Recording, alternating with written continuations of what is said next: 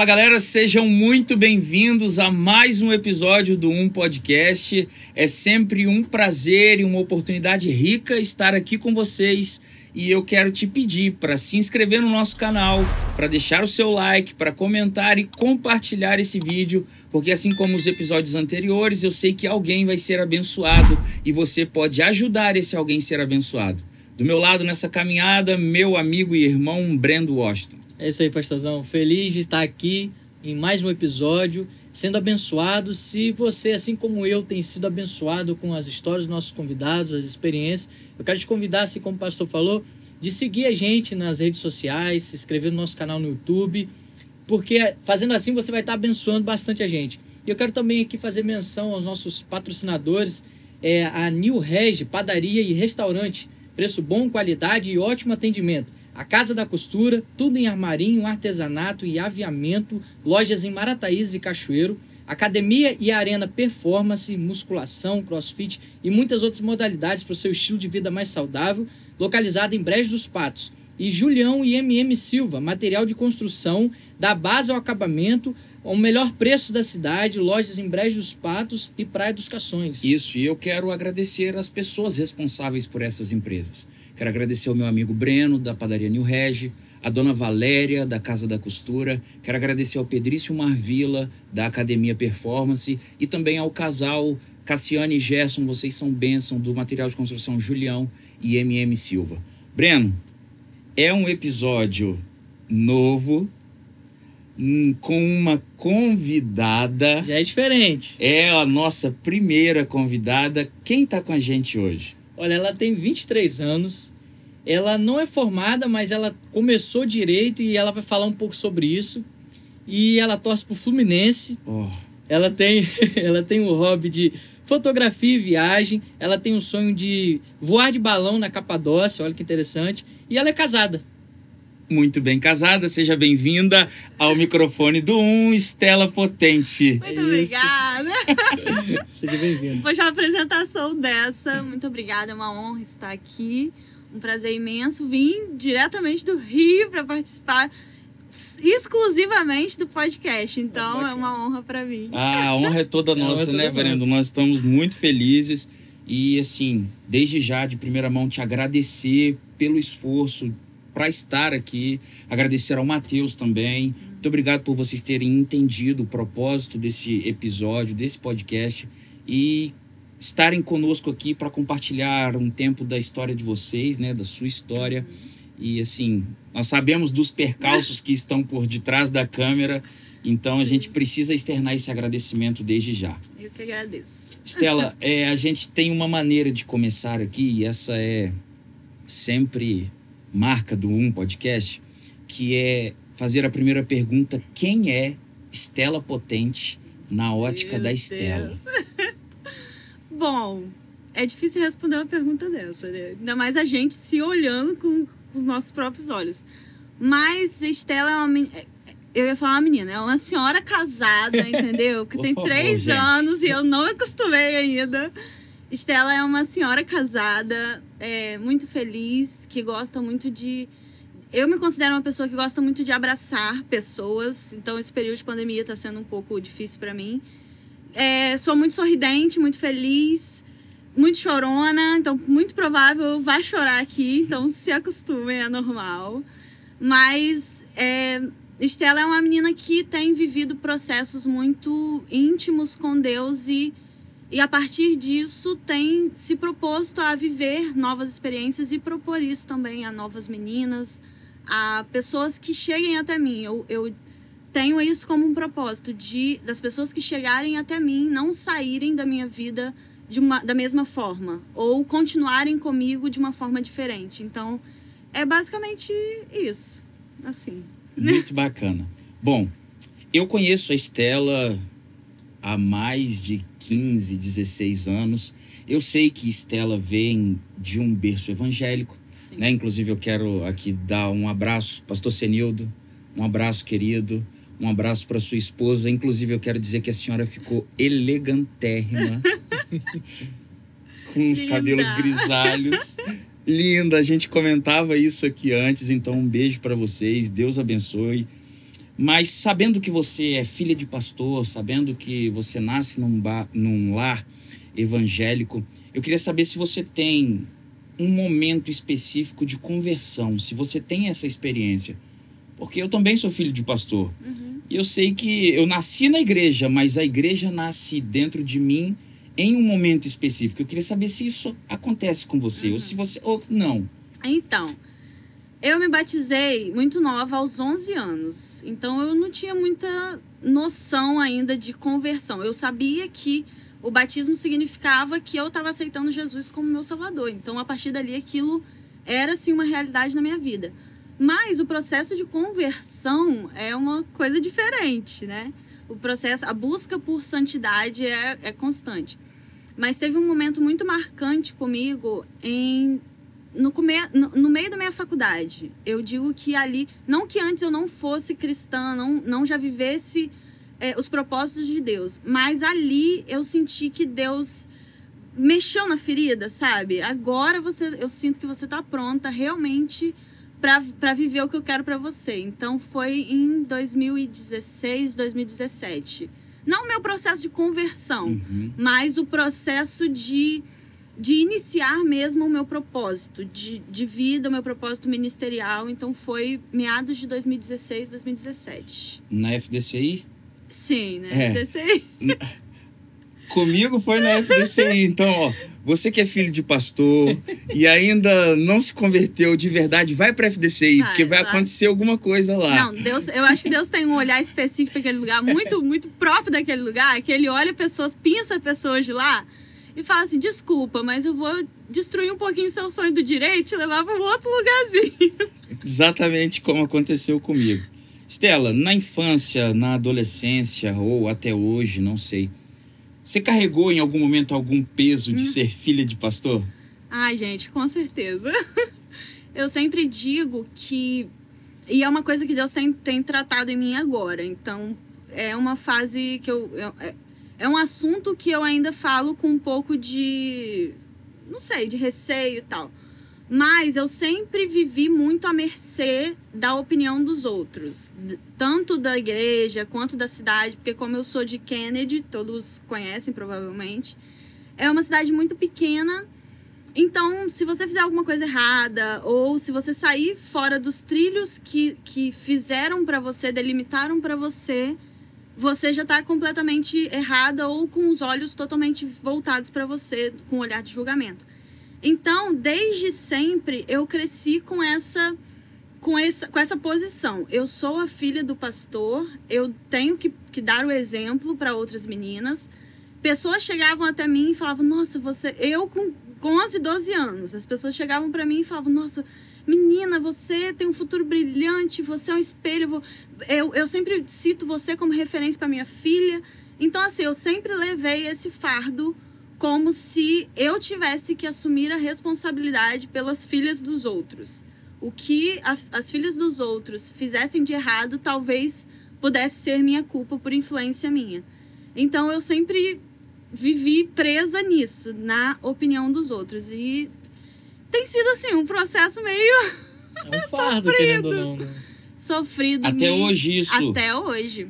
Até, quer dizer, até, até esse tempo de, de 2017, que eu senti realmente Deus me botando na prensa, sabe quando a prensa das uvas, assim, e, e aí, vai sair vi- é, vinho ou vinagre? Vamos lá, se decide. Eu senti que ali, a partir dali, eu, de- eu teria que decidir o que sairia de mim a partir dessa prensa de Deus. Então, foi a partir daí que eu comecei a me desvincular um pouco e entender a minha identidade. Porque até então eu era filha do pastor que nunca errava.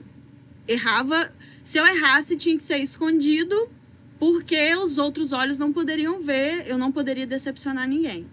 Teve um, um relato que eu sempre conto. Talvez a pessoa vai saber, mas eu tô assim, entendeu? Não tô ligando muito pra opinião dos outros ultimamente. mas teve um, um relato específico que eu estava na igreja, era menininha ainda, por, por volta desses 11, 12 anos. É um culto de quarta-feira, que não vai muita gente, né? E eu e a minha irmã, a gente ia é, mais de, de bermuda em cima do joelho um pouquinho tal, não era short nem nada, era de bermudinha. E terminou o culto, descendo as escadas para ir embora, a uma, uma determinada irmã gritou com mais gente, os, os irmãos saindo da igreja, gritou: Ei, a sua mãe não vai. É, comprou essa bermuda à prestação? Porque eu acho que tá faltando um pedaço aí dessa bermuda. Ou eu acho que você tinha que vir de calça ou alguma Jesus. coisa assim. Sim, na frente de todos. Já, e eu, como, como vivia presa nessa nesse estigma de não ter que decepcionar ou, ou ser um absurdo ter alguém falando mal de mim, eu fui para casa cuspindo fogo. Cheguei pra minha mãe falei: Mãe, Fulano falou isso, isso, isso, isso de mim. Aí Stephanie entrou no meio, minha irmã. Ela, Estela, você não podia ter deixado de falar e tal, não sei o quê. Então, isso foi uma marca, assim, foi uma coisa que me marcou muito, porque a gente sempre teve que andar de acordo com o que os outros delimitassem pra gente. Então, me desvincular disso foi. tá sendo difícil, assim, tá sendo um processo doloroso. Eu te entendo. É, por uma grande fase da minha vida, da minha adolescência, eu não tinha direito ao meu nome.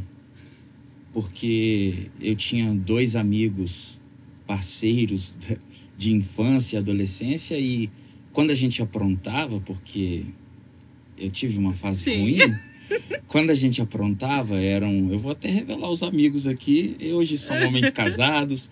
A quem fez foi, foi Douglas, foi Vinícius e foi o filho do pastor. Uhum. Eu não tinha direito de ser Tiago. Nunca eu podia ser Tiago. É assim mesmo. Então, eu sei, eu entendo bem o que você está falando, mas também soube lidar com isso a partir de uma certa fase, de uma certa maturidade e, e toco a vida independente da, da opinião uhum. alheia. Por ser filha de pastor, você se sentiu pressionada a atuar na igreja? E aqui eu já falo nem pela questão da, da da opinião de fora, mas da opinião dos de dentro, uhum. tipo os seus pais, a família mesmo. De algum modo você se sentiu obrigada a fazer algo que naquele tempo você ainda não queria fazer, mas você teve que fazer? Então, pela minha família, eu acho que não, porque a, até a minha mãe sofria, até não. A minha mãe sofria muito mais com esses olhares do que eu e a minha irmã, por exemplo. Mas, como a minha mãe era uma pessoa realmente faz tudo na igreja, e a gente cresceu vendo esse exemplo, então, à medida que eu fui crescendo, eu fui é, assumindo essa responsabilidade, não que colocassem em mim. Mas desde criança eu já era professora de outras crianças. Então, gente, eu... foi pela misericórdia do Senhor mesmo que aquelas crianças continuam na igreja. Se, for... se fosse pela professora da IBD, tal, que era, eu realmente era, tava entrando na adolescência. Então eu já era professora do Ministério Infantil, já fazia parte da coreografia, é, mexia no, no slide slide não, reto projetor naquela época, né? Escrevia. Eu escrevia aquelas telinhas com letra bonitinha. Você pegou essa fase? Peguei, tá por fora. Era do Ministério de Louvor. E, e, tinha que aprender que eu comecei a tocar teclado. Então eu cantava e tocava. Então, assim, eu me vi realmente, talvez não pelos olhares, pela, por pressão externa.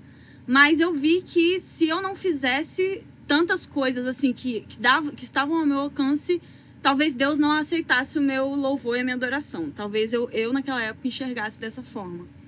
Então, é, eu acho que é isso, assim. Acho que não foi nenhuma pressão. Até porque minha mãe também sofria e eu acho que ela não queria isso pra gente. Infelizmente, mas é o que aconteceu. Entendi. Eu não sei se você percebeu, Breno, na resposta anterior dela, o feeling pastoral. Que tá ali, gente. quando tem Quando tem, a pessoa não consegue se desvencilhar. O que, que ela ah, falou na resposta dela? É, inclusive no culto de quarta-feira, que vão poucas pessoas. já chamou, Ai, já chamou a atenção da igreja aqui, ó. Queridos, culto de quarta, né? Por favor, né? Aí, como ele também é pastor, então ele já. ele já, já pegou. É, eu já tô aproveitando para falar para minhas ovelhas aqui, quarta-feira, culto de oração. Poxa. Não, engraçado que culto, culto de oração, eu não dava, não ligava muito. Eu, eu ia porque realmente era filho do pastor, gente. Lamento, mas era verdade, realidade. Mas, com o passar do tempo, eu fui dando tanta importância pro culto de oração, porque justamente por ter poucas pessoas eu me sentia mais é, livre de olhares julgadores. apesar da irmã que me julgou num culto de quarta-feira. Mas tirando isso, eu me sentia mais livre, assim, de, de orar, de ajoelhar, de. Porque Batista tradicional é. Eu creio que hoje a gente está vivendo um tempo mais é, libertador para as igrejas batistas tradicionais.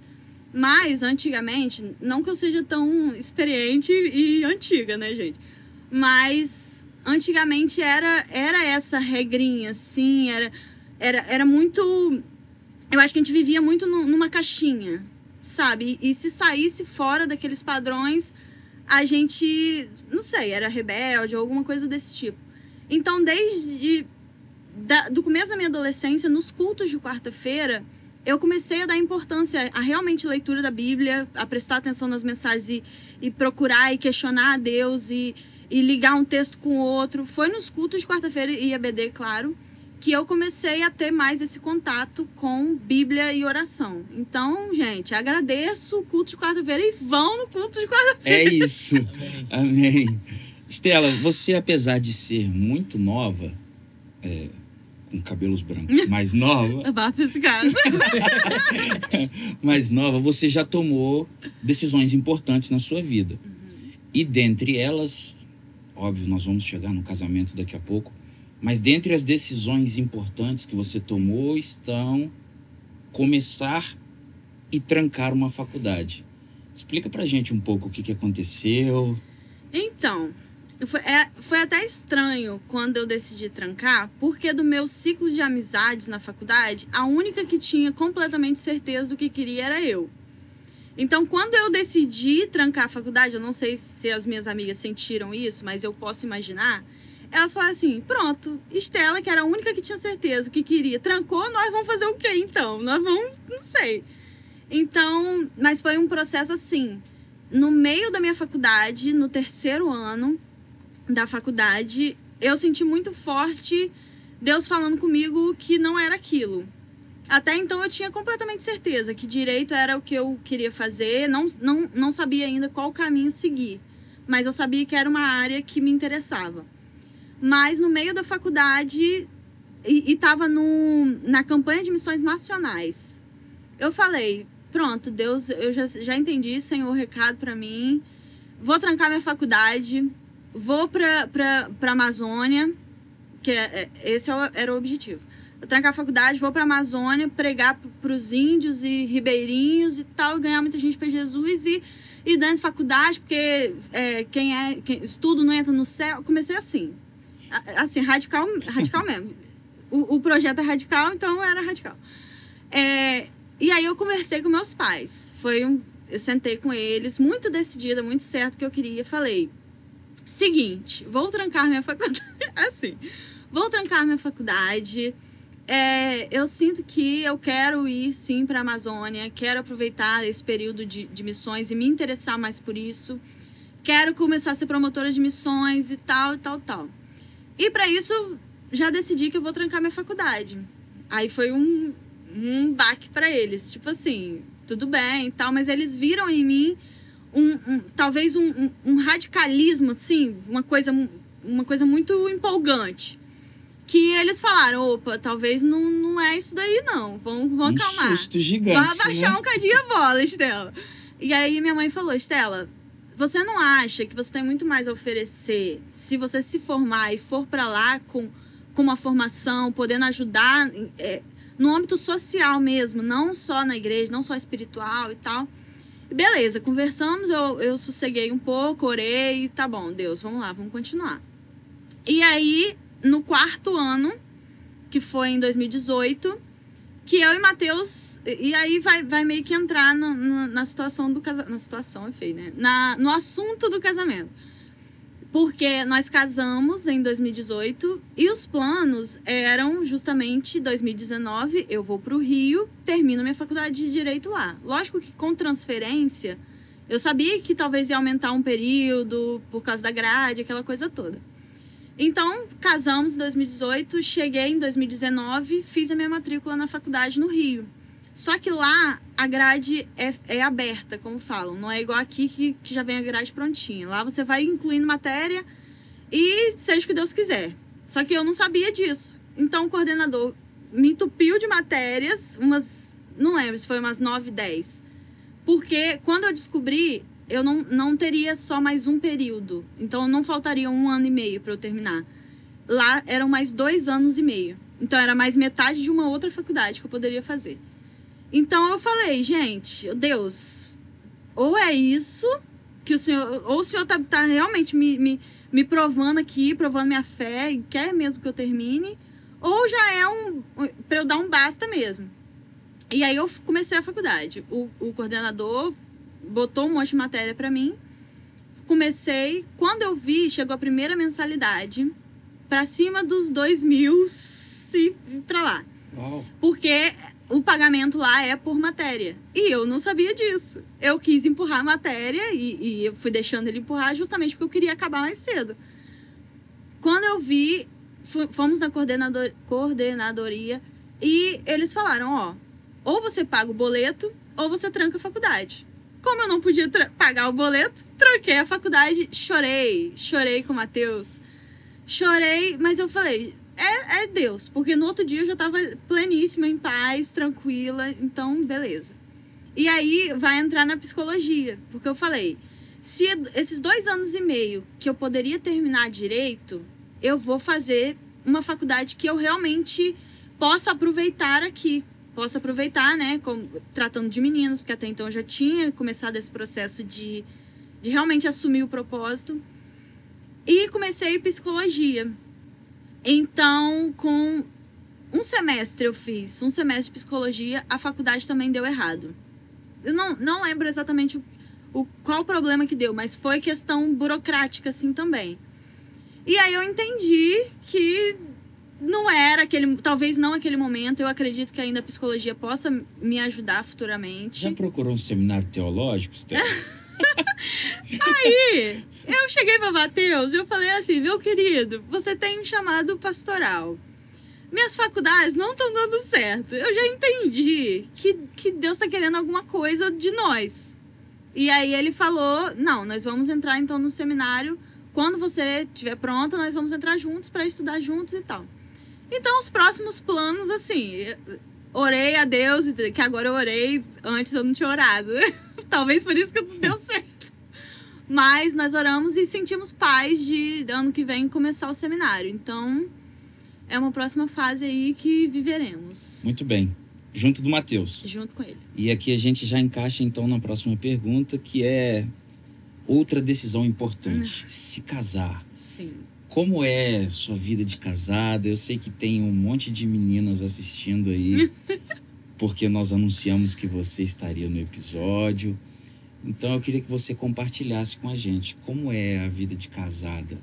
Gente, é maravilhosa, entendeu? Mas não é porque é minha história de amor, não. Mas eu e Matheus, a gente tem uma história tão linda. Porque a gente é melhores amigos desde, desde criança. Melhores amigos mesmo, um em carne, eu e ele. Só que ele no Rio e eu no Espírito Santo.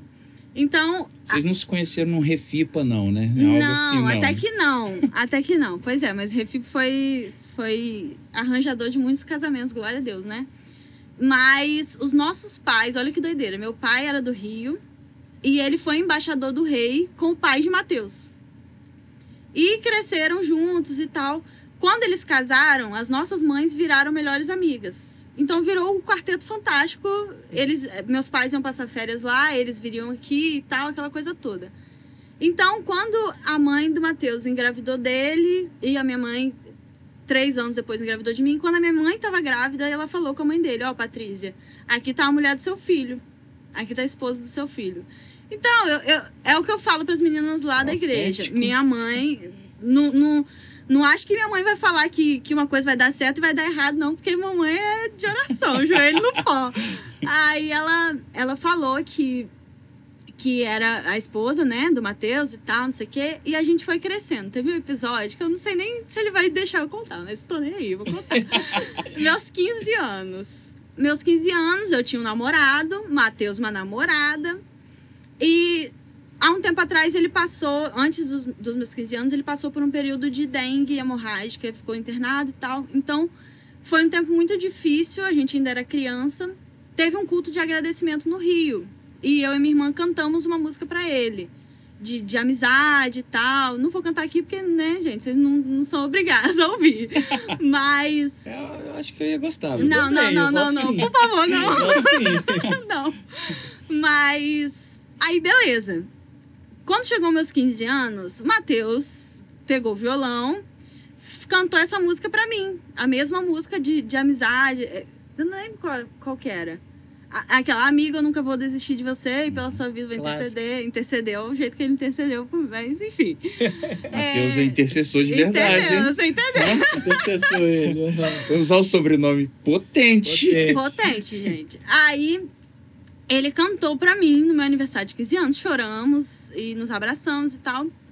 Eu namorava, ele também namorava. Ambos os namorados estavam na festa. Minha mãe, lindíssima, pleníssima, pegou o microfone e falou. Quem, gente, quem é- era meu convidado na época vai lembrar dessa história. Porque foi, foi algo assim, falado. E foi uma coisa que me causou muita vergonha, porque foi falado durante muito tempo em Kennedy. É, ela falou: Me desculpe, fulano de tal, me desculpe, fulana de tal, mas a minha filha vai casar com o Matheus. Nó. No aniversário, de casa... no, no aniversário dos 15 anos, com as 400 pessoas assim em volta. A minha Gente. mãe. Gente, Eu tô eu, constrangido, mano. a, a gente não sabia onde enfiar a cara. Deu um problema. Um problema muito feio, assim, deu- com as outras famílias. E deu um, deu um bafafá. Quando o Matheus vinha depois, a gente não se via, porque ele evitava de, de causar né, maiores conflitos e tal. Mas minha mãe falou, gente, vocês vão me desculpar, mas eu faria de novo. Eles vão casar mesmo? Ela, Fala- ela é muito profeta, Sério, sério, minha mãe é. Quando ela fala que um casal vai casar, eles podem fazer de tudo, mas no final eles vão casar. Minha querida, Se você tá. Vai. Vai. por favor, Profetiza bênção sobre as nossas vidas aqui. Profetiza sobre, o- sobre o podcast. A gente, a gente, a gente recebe. Não, mamãe, mamãe é. Mamãe tem, tem. Eu acho que ela tem, tá um nível mais perto de Deus. Não sei se ela entende, alguma coisa. Vamos levar o Caio lá na mãe dele. Vamos levar. É verdade. Tadinho, gente. Você Toda passa vez o vocês número falam dela? dele, gente. Caio, eu nem conheço, mas se você quiser, eu te apresento a minha mãe, entendeu? A gente tá junto aí. e aí, acabou que é, Matheus teve os, os namoros dele, eu também, né, tal. Chegou num ponto que a gente, um ponto de vida que a gente olhou um pro outro e falou assim, não é... Porque até então a mãe dele também falava a mesma coisa. Ficava a Agora, mãe de- dele azucrinando lá De e a verdade, de verdade. Hum. O que, que passava na sua cabeça nessa época, quando a sua mãe falava com a convicção Não. dela? Dois adolescentes, gente. Quando, quando a mãe fala, ou quando os pais falam, ah lá, seu namoradinho, o que, que você faz? Você fica pé da vida, né? Emburrado. Ainda mais que eu tinha um namorado e Matheus também tinha. E a gente nunca tinha se olhado dessa forma. Era realmente amizade, só amizade e irmandade. Era como se fosse irmão. Então, quando falavam, a gente ficava muito irritado. Porque todo mundo falava. Porque a gente era assim. Sabe quando é, falou com Débora, se você não, se você for, eu vou. Se você não for, também não vou, não. Era eu e Matheus. Eu falava, juntava a galerinha no verão e todo mundo decidia brincar de uma coisa. Eu olhava pro Matheus, você vai? Ah, Matheus, ah, não, acho que eu não vou. Então eu também não vou, não. Aí ficava nós dois sentados vendo os outros brincar. Se ele falasse que ia, eu ia. Se eu falasse que não ia, ele não ia.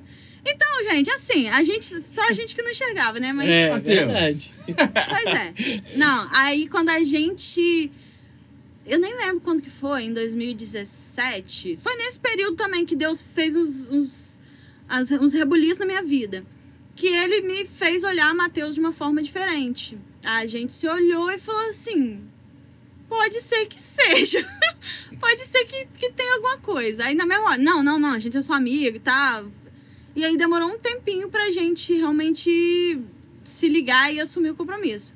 Tanto que em 2018 a gente demorou um ano e alguns meses pra casar. Depois do namoro. Um, ah lá, gente, um ano e três meses. Gente, coisa ali. Um homem que lembra a data é Que raridade, isso, né? Mas foi, foi E isso. a que gente... carrega a bolsa, né? E que carrega a bolsa, sim. Gente, Elevando o meninas, namorem um homem que carrega a sua bolsa. Entendeu? Se, se não carregar, não serve. Jaqueline também não Eu pode estar na ouvindo. Nancy. Ai, gente, pelo amor de Deus, gente. Gente, eu vou melhorar esses homens aqui de vocês. Jaqueline fala que eu só levo ela nas agendas que eu vou em outras igrejas para eu não esquecer nada, porque ela sai catando as, as minhas coisas. Meu Deus. Mas aí é isso, com 20 anos e Matheus com 23, decidimos casar em 2018, depois de um ano e três meses de namoro, noivado e casamento. Que também o noivado foi um baque pro meu pai, porque muito nova, meu pai esperava eu terminar a faculdade, esperava, é, é, sei lá, eu tá com a vida pronta, né? E a minha irmã tinha casado uns anos antes, então ele ainda estava pagando o casamento dela. Quando nós o informamos que no final daquele ano nós iríamos casar. E ele falou: Não, mas eu ainda tô pagando o casamento da sua irmã, não pode não. Aí, mas, enfim, foi, foi um, um noivado muito engraçado, porque o meu pai, todas as. as é, é, sei lá, os temas que ele levantava contra, contrapondo o que a gente queria, a gente já tinha uma resposta. Mas e a faculdade? Não, a gente já tem faculdade tal, tal, tal lá no Rio, que eu vou chegar lá, vou Se pesquisar. Claro, né? né? gente? Quem quer casar, dá um jeito. Quem, fala assim, quem quer dá um jeito, quem não quer dá uma desculpa. Então vamos lá, vamos resolver. E aí a gente casou em 2018. E é isso, estamos muito felizes. E hoje, senhora potente, é. casada, três anos, né? De casamento. É, vai fazer três anos. Três anos, vamos fazer três anos. Qual a importância do seu esposo na sua vida profissional ministerial? Nossa, gente, eu não posso falar muito que eu vou chorar, entendeu? Não, Porque eu já falei que você Pode chorou. falar. Não, mas, mas o Matheus, é, eu sempre falo que ele é o meu acelerador e eu sou o freio dele. Porque o Matheus, ele é, ele é aquela pessoa que vai pegar os seus sonhos e vai, vai, vambora, vão realizar seus sonhos e tal, não sei o que, não sei o que lá. E hoje eu vou falar assim, meu querido, vamos abaixar um pouco a bolinha, vamos voltar aqui, pensar direito, entendeu? Vão vão planejar. Eu sou dessas de, de fazer passo a passo. Eles vão, vão embora, vão fazer acontecer. Então, Mateus, para mim, nessa, nessa, nesse período ministerial mesmo, de. Porque isso aconteceu na época que a gente começou a namorar e conversar sobre essas coisas. Tanto que foi um dos pontos que, quando a gente conversava sobre futuro e propósitos e tal, se encaixava muito. A gente olhava na mesma direção. Então, eu vi que realmente era, era um casamento que iria dar certo. Então, quando, quando a gente casou e começou a falar sobre isso, até das, das camisas em si, ele foi uma pessoa assim, que foi. Eu falo que Matheus é, é a base de tudo, porque sem Matheus, Estela é só uma chorona que vive à mercê da opinião dos outros e que, que, que se sente incapaz de fazer as coisas. Ai, não vou chorar, gente. Fica tranquila, fica muito Mas, tadinha, gente, olha pra aquela carinha lá, olha que gracinha. Mas, sem Matheus, é, realmente, Estela é, é uma pessoa que é que se sente incapaz, assim, eu sei que Deus é quem me capacita, mas. Aí eu tô ficando com vontade de chorar. Mas é isso, eu, eu enxergo o Mateus como realmente o, o sacerdote da minha casa, sabe? O líder que vai me apontar a direção, eu vou pegar na mão dele e vamos junto. E eu confio no que ele tem para me mostrar. Então, ai, é isso. Muito bom. Fica à vontade, se quiser beber uma água. Entendeu? Fica bem à vontade. Stella, que conselho que você poderia dar para as meninas, mulheres, homens que estão nos ouvindo, que estão na porta de tomar essa decisão de se casar ou não, que estão com dúvidas? O que, que diria para essas pessoas, principalmente cristãs, né, que que sabem que o casamento é algo libertador, é algo abençoador? O que, que você poderia dizer? Então, quando como eu falei, quando a gente decidiu realmente começar a namorar, não foi nem a casar nem nada, porque a gente já se conhecia, a gente já conhecia, como, como éramos muito amigos, a gente já se conhecia intimamente, assim, como era personalidade, personalidade e tudo mais. Então, quando a gente sentou mesmo para decidir se era de Deus e era pra gente começar, a gente foi muito racional. E eu acho que é isso que às vezes falta nas meninas ou meninos cristãos. Às vezes a gente se sente tão pressionado até pelos outros. Ah, por que, que você não casou ainda? Por que, que você não tá namorando? Vamos embora. Coitado do Caio aí, que vocês ficam. Essa é especificamente pro Caio. Ou pra gente, como na situação do Caio. Às vezes a gente se sente tão pressionado a, a atender expectativas dos outros que a gente esquece de, de, de criar as nossas próprias expectativas. E eu creio que um, um casamento, pensando muito friamente assim, um casamento é um, é um acordo entre duas partes totalmente diferentes. Se é um acordo, eu, eu creio que as duas partes têm que estar visando o mesmo objetivo, olhando para o mesmo alvo, para o mesmo lugar. Independente se forem diferentes, tiverem costumes diferentes. Porque costumes e, e, e personalidades são coisas é, moldáveis. Caráter, não. Objetivo, não. Então, quando a gente sentou para conversar e realmente viu que era aquilo, a gente já se conhecia, é, é, as nossas personalidades e coisas que a gente está tá moldando hoje. Eu vejo muito de Mateus em mim e, e de mim nele. Então, essas coisas, querendo ou não, influenciam, mas não são o principal. Eu vejo que hoje muitos casamentos são frustrados porque pensaram com o coração e não com a razão. Tem até uma moça que eu que terminou o relacionamento há pouco tempo, que eu tô aconselhando e ajudando. E quando eu falo que o coração é enganoso, justamente por causa disso, porque às vezes a gente pinta a pessoa como a melhor pessoa do mundo, como o cara mais crente do mundo, como a menina mais é, é abençoada por Deus, mas olhando friamente, olhando é, é, racionalmente, aquele casamento não vai dar certo nem aqui nem em qualquer outro lugar sabe? Então, eu acho que quando, quando meninas, principalmente, veem um rapaz e, e, começam a namorar e querem se casar, um conselho que eu daria é tirem um pouco o coração, tirem um pouco o coração e façam a sua. Ah, gente, a listinha, a famosa listinha da minha vida, que é, foi que minha mãe me passou e eu passo para as meninas. Façam uma lista, porque quando você sabe o que. Quando você não sabe o que você quer, qualquer coisa basta. Mas quando você sabe o que você quer, você não se desvia. Então, na minha listinha, tinha lá o cara ideal para mim. Não que, que fosse todos os requisitos, mas eu coloquei naquela lista é, os princípios e objetivos e propósitos que eu queria no cara que fosse que tivesse ao meu lado. Tanto que eu botei, uma das primeiras coisas era que o cara fosse o sacerdote da minha casa, porque eu queria ver nele como o, o o cara que iria pastorear o meu coração. Eu, eu vejo Mateus hoje como, como isso. A pessoa em quem eu confiei o meu coração e que, de uma certa forma, é o meu pastor dentro da minha casa. Então, a minha lista era baseada nisso. Quando eu falo para as meninas, e até para os meninos, gente, façam sua listinha, porque Mateus também fez a dele, porque na época eu, eu falei para ele fazer a lista dele, e acabou que a lista dele era eu.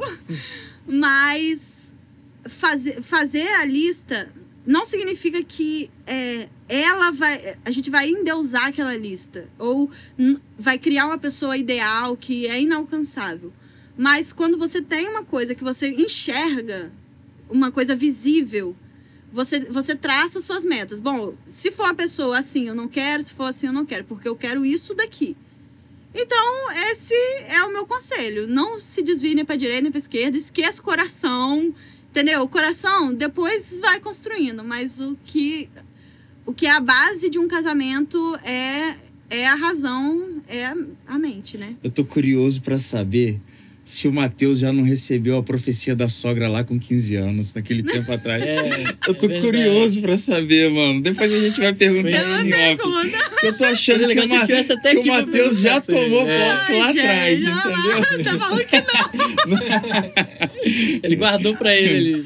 Estela, aí, beleza, você casa. Como é que foi para você? Porque quem faz listinha uhum. e tira o coração pensa com a razão, mas em algum momento o coração Sim. entra. Como foi para você o deixar pai e mãe? Porque você tem que uhum. se mudar de estado, né? Sim. Como é que foi? Foi fácil? Não foi fácil. É, foi um tempo assim que eu chorei muito com o Matheus. Matheus, tadinho, gente. Sabe, muro das lamentações para mim era Matheus, que eu chegava e, e desabava nele. Primeiro, pela questão de, de eu sentir aquele baque que a gente tava falando aqui no começo, de no Rio eu senti muita distância das pessoas. Eu, até hoje, em, quase três anos que, que eu tô morando lá, não conheço os meus vizinhos. Então, é, a gente não tem relacionamento com pessoas além da nossa bolha. além da, da nossa igreja, do nosso ciclo de, de, de convivência, assim. Mas pessoas que estão fora da minha realidade, eu não consigo, não consigo chegar. Como os meus vizinhos, por exemplo. Eu não conheço, não sei quem são, não sei como vivem, de onde vêm, né? Não sei. Então, e, e, como eu, eu saí de Kennedy, um lugar em que você conhece todo mundo, se você passar na rua e não, não cumprimentar, você é a pior pessoa do mundo. Então, vocês devem saber disso, né, Gustavo? Mas, quando eu cheguei lá no Rio, eu sofri muito por causa disso, por esse. Por, por, por, por esse esfriamento, sabe, dos relacionamentos que eu tive. A maioria das minhas amizades, se não quase todas, são daqui então foi, foi muito difícil para mim tratar de coisas só pelo, pelo celular, sem se encontrar, sem abraçar, porque, como eu falei, eu sou muito de abraçar. Então, tanto que quando eu chego aqui em Kennedy, as meninas da igreja falam: ai, me dá seu abraço, me dá seu abraço, ai, é o melhor lugar do mundo o abraço. Porque eu realmente é uma forma de, de eu expressar o meu amor através do abraço. Então lá eu senti muito esse esfriamento, assim. Tanto que hoje a nossa família lá se resume a família, família mesmo, se resume a nós dois, os pais de Mateus e o irmão dele com a, com a esposa dele. Então somos nós seis, família, família. Não tem parentes, não tem é, é, aquele almoço de domingo que você vai na casa da avó e tem todo mundo.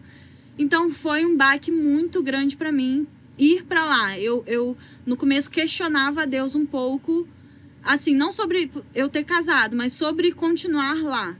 E ao mesmo tempo, foi um alívio eu sair de Kennedy, porque era uma pressão absurda que eu vivia ali. Então eu vivia nessa, nessa é, é, constante indecisão, assim, do que, que era bom para mim, o que, que não era. Misto de emoções, Sim. né?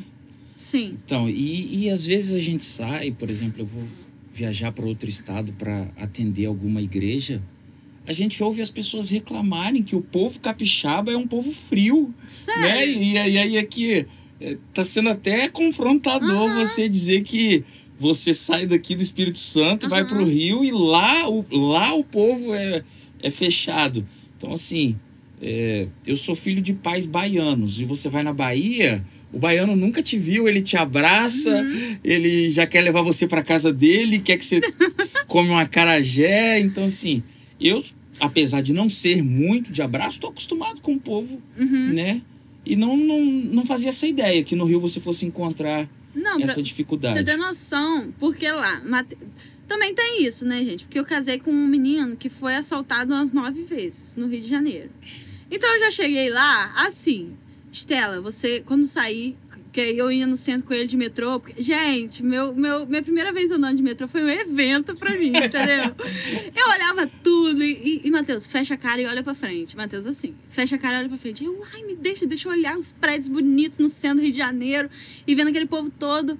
Ele, fecha a cara e olha pra frente. Porque eu, eu tipo assim, ei, tudo bem? Dar Kennedy, né? dica Saí que de é turista. Pois é, se você falar com alguém, eles vão saber que você não é daqui. Principalmente por você estar cumprimentando. Porque lá é assim, não dá bom dia. No bairro em que a gente mora, eu cheguei na padaria e dei, ei, bom dia, você tem pão, tal, não sei o quê. O cara, sabe quando você dá, Toma o um cara dá uma assustada assim? Aí eu, ih, provavelmente eu não tenho que dar bom dia. Já entendi o sistema daqui. Então fo- foi isso, assim, que eu sofri. Não sei se por causa de Matheus, porque Matheus também me botou um medinho, assim, de, de não. Tanto que eu comemorei uns meses atrás, foi a primeira vez que eu saí sozinha de Uber no Rio de Janeiro, gente. Foi uma vitória pra mim. Eu postei até, eu falei, gente, comemorem comigo que é a primeira vez que eu tô saindo sozinha no Rio de Janeiro em três anos. Então, é, é uma coisa assim. Não sei se se mistura muito com o medo das pessoas de, de ser muito perigoso e talvez elas se fecham um pouco pra mostrar mais. Não sei, sabe? Que é, que é mais durão, assim, mais difícil de ser roubado, não sei. Mas eu senti muito essa diferença lá de e falta de liberdade também, assim, com as pessoas, com os lugares. Eu me sinto muito muito presa e limitada lá. Aí eu não sei. Entendi. Galera, tá curtindo? Não esquece de deixar seu like aqui, não esquece de se inscrever no nosso canal, de compartilhar. Não esquece de abençoar as empresas que têm nos permitido fazer, realizar aqui. Tem um custo alto para isso acontecer e existem pessoas que acreditaram nisso. Então, enquanto você deixa o seu like aí, enquanto você se inscreve, você também vê todos os que estão nos abençoando, todos esses patrocinadores que têm nos permitido fazer isso ser realidade. Voltando, Estela, a Estela tem vontade, sonho imediato, tardio de ser mãe? Gente, eu sou uma pessoa absurda pra ser mãe. Mas eu, eu digo assim, que se vier, glória a Deus, aleluia, né? Filho é bênção e Eu herança acho que o Matheus tá querendo ser pai. Não, Mateus. Gente, ma- gente, a perturbação, Senhor. da Leve glória. impressão que a gente teve aqui agora. Não, pra vocês terem uma noção, já che- eu fiz uma lista no meu celular de todas as pessoas que chegaram pra mim falando que sonharam que eu estava grávida. No mínimo, umas sete pessoas em Thalita dois meses. falou alguma coisa com você? Falou. Thalita, fa- Thalita. Ela chegou, eu fui entregar as camisas pra Thalita. Ela chegou pra mim, botou a mão na minha barriga e falou: "Você vai ficar grávida, né?" Assim, aí eu vou, um- dia vou. Ela: "Não, mas você vai ficar grávida em breve, né?" Assim, aí eu Aí o vou. Matheus tá recebendo. Matheus, ai, Matheus. Isso, Thalita, isso, isso. Continua orando. Mas eu sinto uma pressão absurda. Eu quero ser mãe, mas eu não sei. é, como que eu vou falar isso sem parecer assim, muito fria? Eu não sei se hoje eu estou tão disposta a, a doar a minha vida e ter uma pessoa dependendo de mim para no mínimo os 18, os próximos 18 anos da vida dela, os primeiros 18 anos. Então hoje, talvez, pode ser que eu me surpreenda, se vier um filho amanhã, glória a Deus, eu vou me preparar para isso. Mas hoje, a Estela de hoje não se sente pronta para abrir mão de algumas coisas que, que Deus tem trabalhado em mim. Eu sei que, sei lá, eu sei que Deus tem um tempo certo para as coisas acontecerem. Eu sei que se vier, vai ser da vontade dele. Mas é, é aquilo que eu falo, é, é com a razão. Eu sou muito racional um pouco, apesar de ser muito emotiva, mas eu sou um pouco racional, pé no chão. Eu, eu não me sinto preparada, é essa é a palavra, não me sinto preparada para abrir mão de algumas coisas que eu sei que como mãe eu terei que abrir. Então, eu acho que é isso, assim. Po- Posso estar sendo um pouco egoísta, sim. Eu acho que Deus tem que me tratar um pouco ainda. Matheus, nada de esconder o remédio, hein? Olha só, hein? Deus tá vendo, hein? Estela, essa veia comunicativa, assim, porque Breno tá conhecendo a Estela pessoalmente hoje, né? É. Eu conheci a Estela muito pequena e a gente ficou muitos anos sem se ver. E eu não tinha visto Estela criança com essa veia comunicativa. E de repente surge no meu Instagram um vídeo assim: Oi, eu sou a Estela. e eu achei assim muito espontâneo, muito natural, gostei. Foi uma das coisas que me atraiu ao seu perfil para que eu conhecesse ali sua história, o que você estava fazendo hoje e te convidasse. Quando que você descobre essa veia comunicativa? Gente, não, não sei assim, se teve um momento que virou a chavinha assim. Porque como, como eu fui criada na igreja e criada por todos, porque como meu pai e minha mãe sempre viveram muito o ministério, então eu chegava na igreja, coitados, eles falavam assim, fulano, toma conta de Stella, fulano, toma conta de Stephanie e, e Deus abençoe vocês, nós vamos fazer o culto.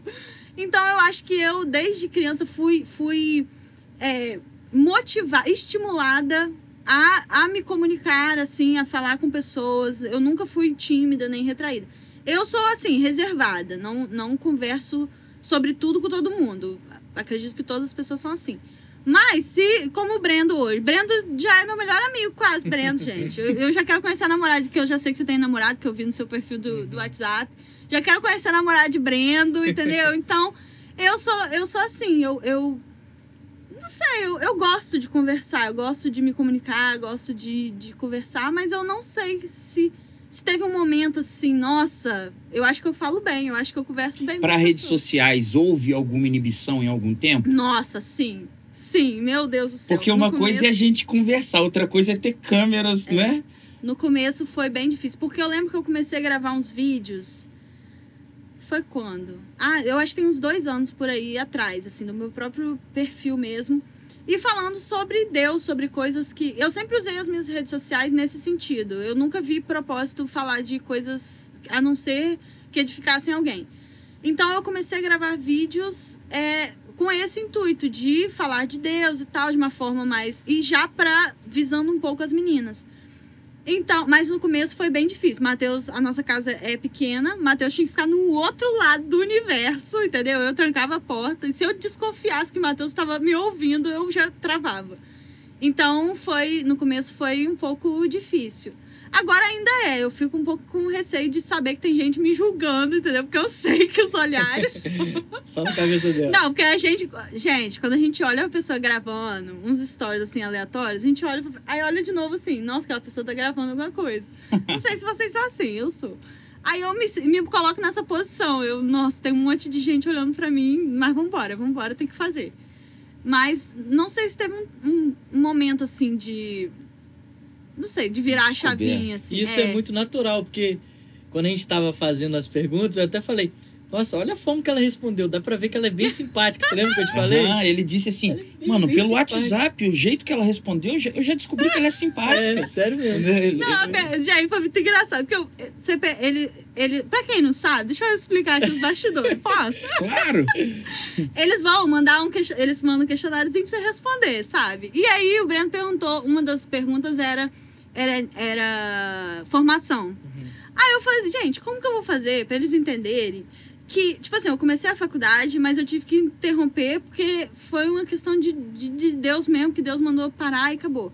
Aí eu escrevi, eu, eu, eu ia falar bem assim, superior incompleto. Aí, mas aí, aí, eu pensei, mas eles vão entender que eu tô cursando ainda, né? Mas eu não tô cursando. Aí eu apaguei. Aí, aí a forma que eu encontrei comecei a estudar direito, mas Deus mandou trancar, então eu tive que trancar. Já um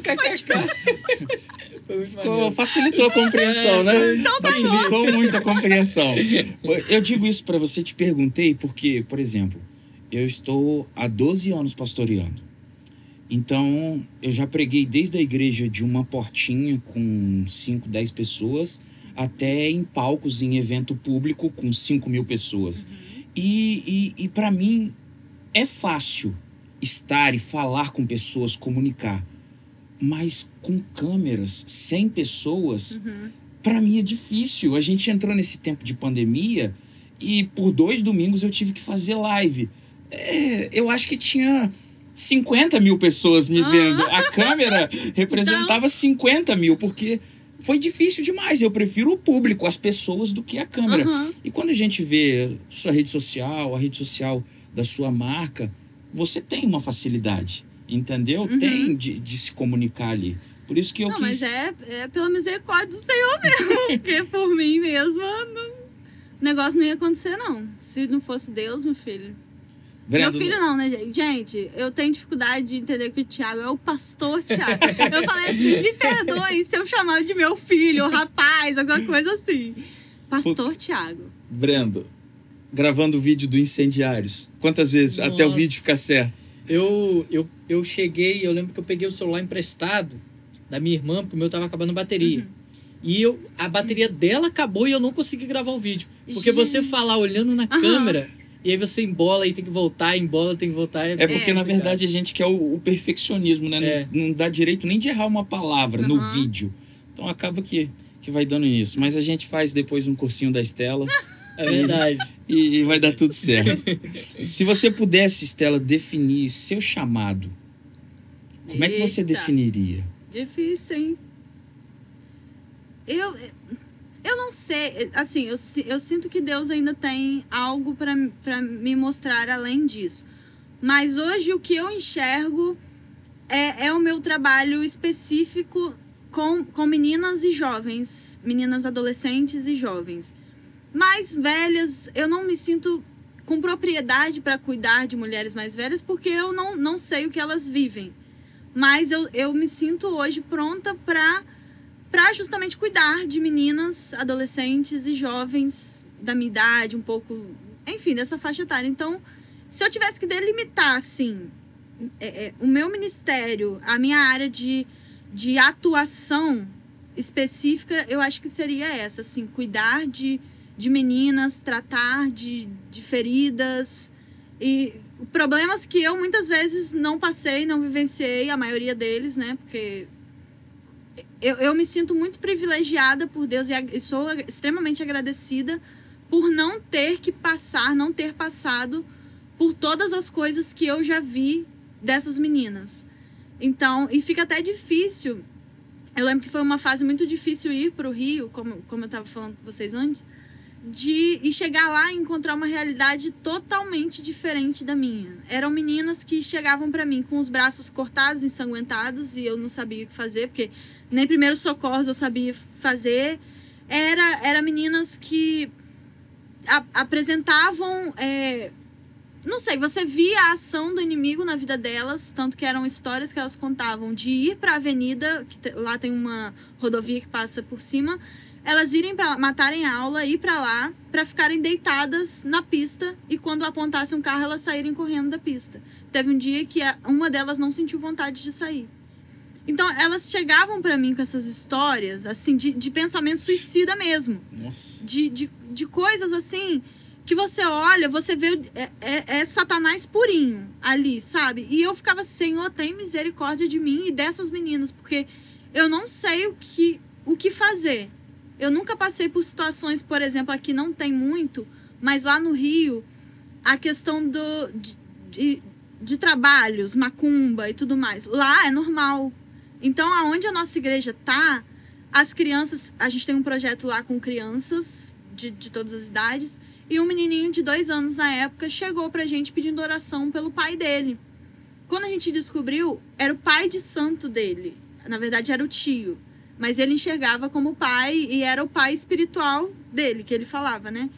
Então, assim, são crianças e meninas que são apresentadas a essa realidade que a gente não vive aqui e que eu fiquei assim, meu Deus do céu, como que eu não conheço essa, essa realidade, como que eu nunca vivi como que eu não fui apresentada isso? O que, que eu vou fazer?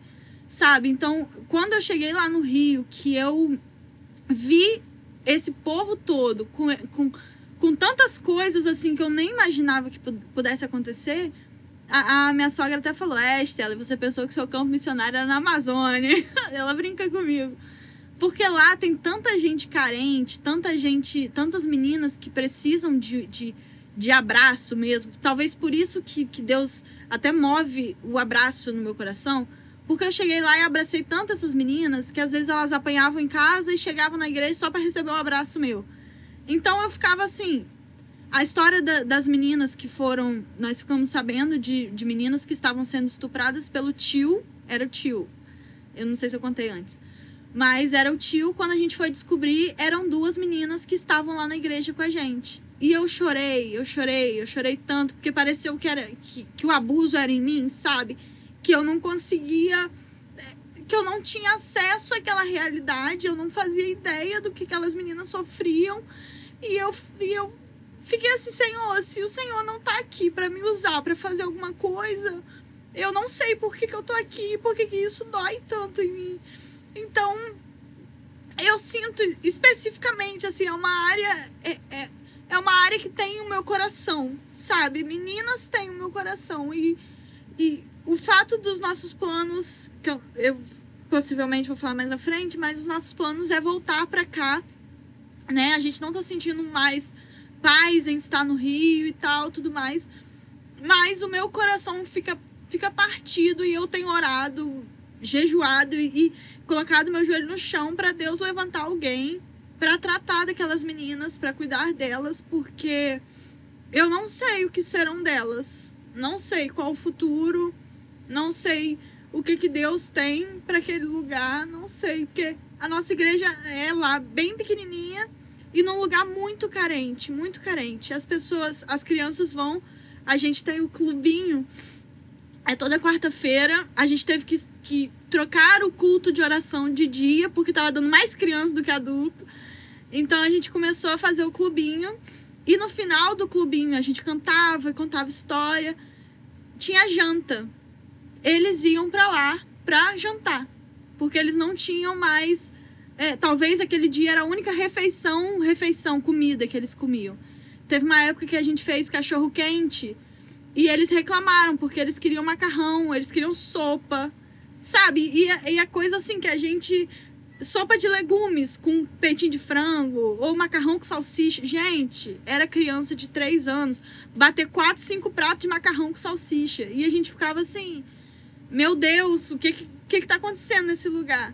Sabe? Então, a minha oração é para que naquele lugar Deus, Deus levante pessoas para cuidar dessas crianças e para cuidar dessas meninas. Porque é, é um trabalho que, que eu tô fazendo, mas que eu não sei como será.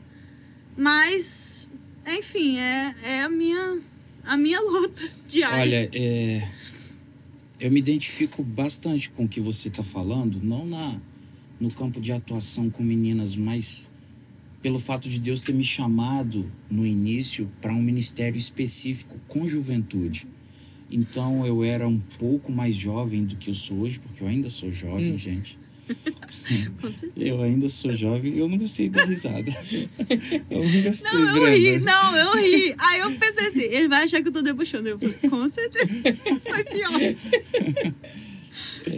E eu pensei que a minha. Eu delimitei a minha área de atuação só com juventude. Mas o que o Senhor tinha para mim era mais do que só a juventude. E eu acho que é isso para você também. Porque o fato de você ser mais nova não vai te limitar. Eu me lembro que em algumas vezes eu, eu tive de fazer gabinete. E eu com 27, 28 anos e tinha na minha frente um casal que de casamento tinha 40 anos. E eles e eles falavam comigo, pastor, o Senhor. Eu falei, qual Senhor? Onde é que ele está? Eu O, sen, o, que, o que, que o Senhor tem para dizer para gente? E o que eles tinham de casamento eu não tenho até hoje de vida, para deixar claro, gente. Tô longe dos 40, longe. Eu eu não tinha de vida e o Senhor me capacitou. Uhum. Então, é tão lindo. Mano, eu chorei disfarçadinho aqui pra. É tão lindo isso que você tá falando e, e eu tenho certeza que tá muito real para todo mundo que tá aqui nessa sala e, e, e para as pessoas que vão nos assistir que isso não pode ser só para as pessoas mais novas do que você. Eu tenho certeza que a sua vida, com a idade que você tem, vai abençoar muitas mulheres, independente da idade, suas histórias, tudo aquilo que você tem postado, tudo aquilo que você tem vivido, tudo que Deus tem derramado na sua vida. Lembra que quando eu falei com você, Estela, o convite não é para você, né? Não, foi uma cajadada do céu que eu tava precisando. Falei, o convite não é para você, o convite é, é por aquilo que Deus tem feito na sua vida que eu que eu consegui enxergar pela rede social. Entendeu? A gente não tinha conversado pessoalmente, nada. Eu vi na rede social o quão verdade é o que você está vivendo e o que você está tá ajudando essas pessoas. Então, minha querida, alargue sua tenda ministerial porque Ai, você vai abençoar muitas pessoas. Eu, eu creio nisso e eu sei que a partir desse episódio vão surgir convites Meu de Deus, algumas igrejas, de Jesus. né? Vão surgir convites. Por Não, favor, traz a Estela tá aqui. mas- Traz a Estela aqui, traz a Estela aqui. Meu Deus. Tá, gente, é, antes de falar com o Matheus, fala comigo que eu quero uma comissão dessas agendas que, que nós estamos. Matheus, a gente vai combinar um percentual, tá? Dessas agendas. Tô zoando. Levem a Estela. É fantástico o que a gente está sentindo aqui, de verdade. Eu tô sentindo a presença de Deus aqui. Em muita verdade no que está sendo dito. Eu queria que você falasse um pouquinho da sua marca. Como ela nasce, quando veio a ideia. Então, a ideia é, inicial não era marca é, feminina específica. Eu e Matheus, esse projeto surgiu no nosso coração dos dois. De, e desde que a gente começou a, a- começou a casar, não, come, é, começou a morar junto depois do casamento, a gente começou a, a pesquisar sobre sobre é, é, coisas que a gente poderia fazer, né, de diferente e tudo mais. Até porque eu tava nesse momento da minha vida de trancar a faculdade, de não saber. É, é tipo aquela crise existencial mesmo. Que todo mundo tem. Se você nunca teve, você ainda vai ter. Lamento te dizer. Mas é, eu tava naquele momento da minha vida que eu preciso fazer alguma coisa, mas eu ainda não sei o que. Não me achei, não, não sei o que fazer, não sei. é, é, não, é assim, pra ocupar mesmo a, mi- a minha vida. E como eu falei, Matheus é, é aquela pessoa. Ele é muito incisivo, gente. Às vezes ele parece estar conversando, tá brigando, mas não. É porque ele é, é realmente, vambora, vamos pra cima. E é isso aí. Então ele chegava para mim e falava assim: Estela, olha só, você você não, não, não nasceu para não fazer nada, não, minha filha. Vão agitar a vida, vão procurar coisas para você fazer e tal. Não casei com, com, com você para você ficar parada e tal. Então isso começou a me motivar e a gente começou a pesquisar no mercado, no mercado gospel, que camisas cristãs eram mais. Como que eu vou falar para não ficar tão. Comercial. Não, era mais como se fossem outdoors. Tipo, tá, sou meio estranho, meio feio. Não. Mas enfim, toda camisa e toda marca cristã que a gente procurou sempre era um. A camisa era um outdoor de informações. Não vou citar marcas aqui, mas talvez venha alguma coisa na sua cabeça. Então, é, é um estilo de roupa que eu não uso. As camisas que são feitas, eram feitas na época de juventude, congresso e tal, aquela coisa toda que era desse estilo, a maioria dos jovens só usava no congresso. E nunca mais. Ou na, igre... na IBD da igreja, que é o que vai menos gente na igreja, não é isso? A gente. Gente, é a verdade. Para é verdade. raríssimos no culto de quarta-feira. Exatamente, exatamente. Para quem? Para os jovens que iriam no culto de quarta-feira, aí usa. Então a gente viu que, que a gente mesmo, nosso guarda-roupa, não tinha nenhuma dessas camisas, desse estilo gospel, assim, cristão. Porque era uma coisa é, é, des, desatualizada, porque eu sei que tem gente que gosta, que usa, e não menosprezando marcas, né, ideias assim. Mas era um estilo de roupa que a gente não usava e não curtia muito. Então eu comecei a minha volta a fazer algumas pesquisas, mandar essas, esses estilos e perguntar: você gosta, você gosta e tal, e aí, o que, que você acha? E a maioria das pessoas, se não todas, falaram: ó, eu não uso. É uma coisa que eu não uso, que beleza, fala de Deus, prega o evangelho. As pessoas de dois quilômetros de distância conseguem enxergar o que está escrito na blusa, entendeu? Porque realmente é um, um outdoor. Mas é um estilo de roupa que eu não curto e que eu não compro.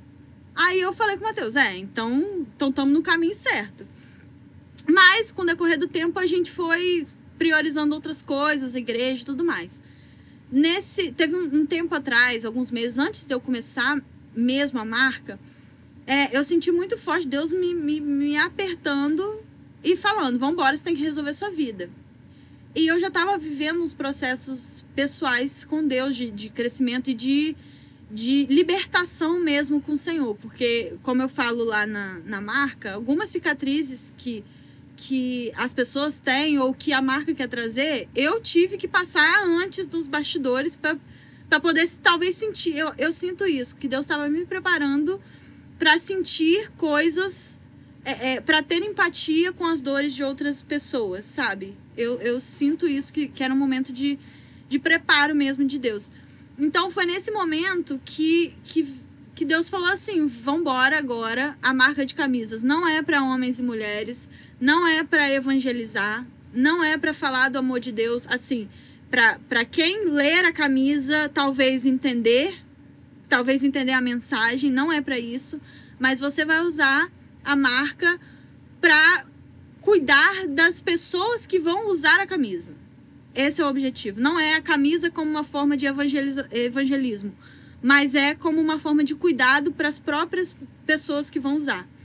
Então, a partir daí surgiu essa, essa ideia. Eu falei com o Matheus, o Matheus falou: é isso, é isso. E, e antes não tinha dado certo, nenhuma ideia, nenhum nome que a gente tinha pensado, não foi para frente. Porque justamente. E eu não vejo, eu não vejo hoje marcas que se preocupem com, é, é, sei lá, com cuidar da própria pessoa que está que tá vestindo, sabe? Ela se preocupa em passar alguma mensagem que a outra pessoa que vai ler vai entender. E é isso.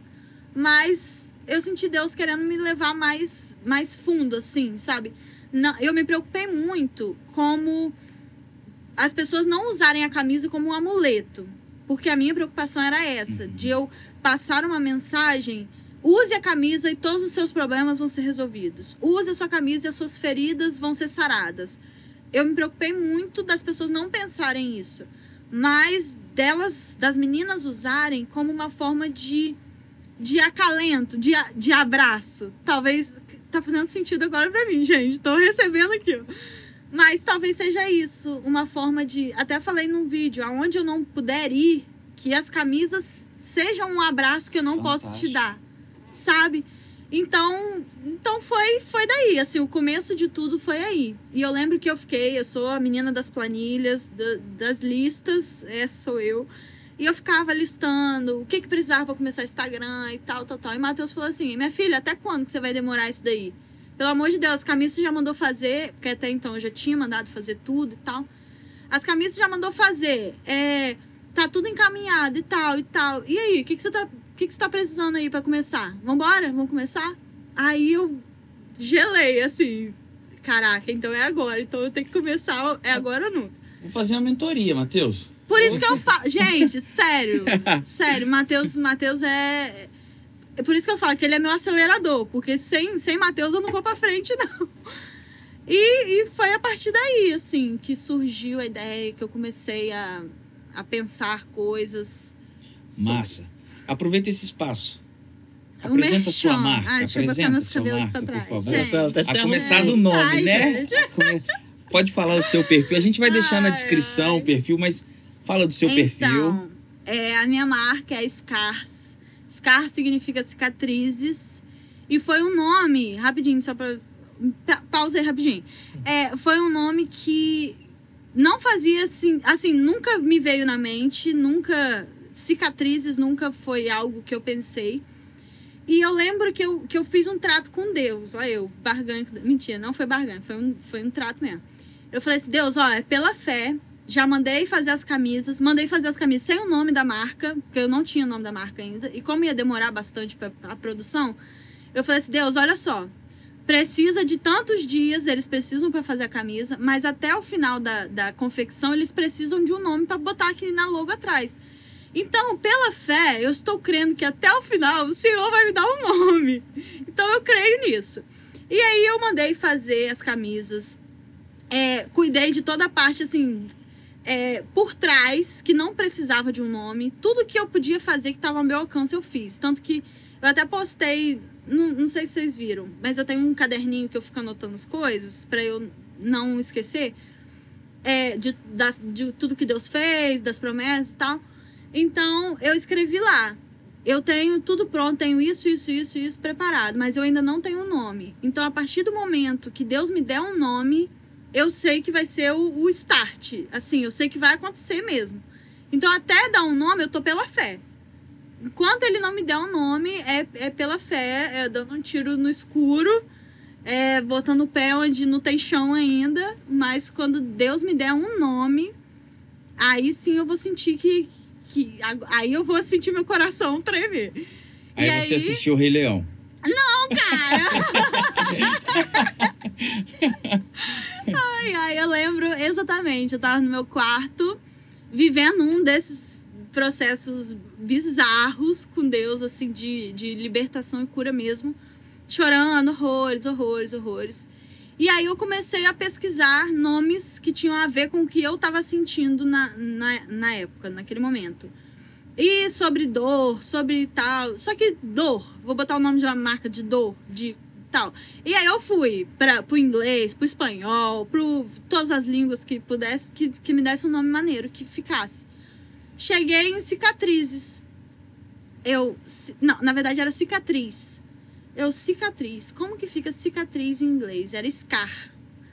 Aí pesquisei no Instagram se já tinha gente com scar e tal, e tal, tal, tal. Beleza, vai ser scar. Quando eu mandei pro pessoal de fazer a logo, que eu já tinha tudo desenhadinho na minha mente, Deus já tinha me dado exatamente a logo. A moça falou: Olha só, eu não posso registrar como SCAR, porque já tem um registro desse, mas não tem como SCARs, como, com S, no plural. Aí eu, então é esse mesmo, é com S no plural, é, e deu mais sentido, porque a gente não tem uma Sim, cicatriz, sim. a gente tem várias. Então o objetivo foi esse, assim. E, pra quem não sabe, e eu agradeço até a minha amiga Iesca, porque no começo desse processo ela estava comigo. E ela falou assim, Estela, eu sim, antes de tudo, antes da ideia e tal, ela falou, eu sinto que Deus tem alguma coisa com algodão. Ela falou, algodão. Guarda isso daí, algodão, algodão. E eu fiquei, cotton, mas já existe cotton com, com, com marca de cotonete, não vou botar cotton, não. Aí fui pensando, pensando, pensando, tanto que a flor do Scars é uma flor de algodão. E algodão tem as propriedades específicas para curar de feridas e transformar em cicatrizes. Então, cara, quando Deus me deu cicatrizes, eu juntei com algodão. Eu falei assim, meu Deus. Aí Deus me deu Jeremias 30, 17. Que eu farei cicatrizar os seus sofrimentos e as suas feridas e tal, tal. Eu, pronto. Foi tudo no mesmo dia. Foi assim, Sabe o pacote completo, assim, que Deus não dá pela metade, Deus dá completo? E aí o coração se. Aí, meu filho, aí eu tremi na base, aí eu anotei. E Deus me deu exatamente a logozinha, que era flor de algodão com o nome, tudo bonitinho. Então, agora vou fazer um merchan, né? Vocês já entenderam a história. Nós temos as quatro, dois modelos de camisas, né? Com, no preto e no branco. Essa é de Josué 1,9, que fala forte e corajosa do Seja Forte e Corajoso. E Deus fala muito comigo nesse versículo. Foi um dos versículos que esteve comigo desde o começo. Na época eu estava estudando a história de Josué. Então foi tipo. Bateu muito de frente com, com comigo mesmo. assim Foi uma mensagem. Essa camisa é uma mensagem para mim. Desculpa as outras. Mas, mas é uma mensagem de Deus para mim. Então eu decidi transformar. Tive a ideia de fazer nas duas mangas é justamente por isso, porque às vezes a gente pensa que as nossas forças, a nossa coragem estão nos nossos braços, mas elas vêm do nosso Deus que, que coloca e nos encoraja todos os dias. Então essa é a primeira. Caraca, não é só um detalhe de não, estilo. Não, não tá? é. Não é. Não é. Quando eu pensei nos braços, eu falei, caraca, Deus, ele tirou totalmente as minhas as minhas perspectivas sobre mim mesma e, e me fez olhar para ele. Então, a partir disso, ele tá fazendo. Então, tanto que quando eu escrevo no bilhetinho, todas as camisas vão com bilhete, e todas as camisas têm um propósito de existirem. Tem uma, uma, um toque de Deus, assim, que ele, ele já tratou em mim antes. Então, quando eu escrevo o bilhetinho para as meninas, que vai junto com essa camisa específica, eu falo: às vezes a gente pensa que as nossas forças vêm dos nossos próprios recursos, dos nossos braços. Mas hoje eu quero te incentivar a não ficar se desgastando. Existe um Deus que é o Senhor. Eu já até decorei de tanto que eu escrevi. Existe um Deus que é o Senhor dos exércitos, que vai na frente e luta suas batalhas por você. Amém. Então, Josué 1,9 para mim é isso. É, é o seja forte e corajosa, mas firme-se naquele que vai lutar as suas guerras por você, que não é você mesmo. E a outra camisa, os meus problemas são oportunidades disfarçadas. A partir do momento que eu entendi que o meu problema, alguma ferida minha, era um meio pelo qual Deus iria tratar outra pessoa, eu falei assim: é isso. Os meus problemas hoje eu enxergo única e exclusivamente como oportunidades que o Senhor tem de se manifestar. Tanto que o João 9,3 que está escrito, ele vai falar, é da história do, do paralítico, do, não, não lembro especificamente. Mas o, os discípulos perguntaram: E aí, Jesus, quem pecou? Foi ele ou os pais dele? Aí Jesus responde: Não foi ele nem os pais, mas isso aconteceu para que a glória de Deus se manifestasse através da vida dele. Hum. Então, às vezes, os nossos problemas não acontecem por nossa causa. Não são. É, é, Deus nos cast... não são castigos de Deus para nós, mas são únicos exclusivamente para que através do nosso problema Deus se manifeste para outras pessoas. Então, essas são as duas primeiras camisas, assim, que Deus falou muito comigo e tem falado também com outras meninas, que eu tenho recebido alguns relatos para glória de Deus. E que... para quem quiser adquirir, o que, que tem que fazer? Tem que ir lá no Instagram da Scars. Eu queria o Instagram só Scars. Mas, como não é possível, né? Que hoje em dia o Instagram já tem todos os nomes, é Scars Underline Cloth, C-L-O-T-H. Scars, S-C-A-R-S. É isso aí. Nós vamos deixar Mas, na descrição. É, por favor, obrigada. Nós vamos deixar na e descrição. E entra lá e fala com a gente, comigo no caso, vocês vão falar comigo, fazer sua encomenda. A gente. Assim, eu, eu, eu sinto que é de Deus mesmo, porque algumas pessoas já vieram falar sobre isso.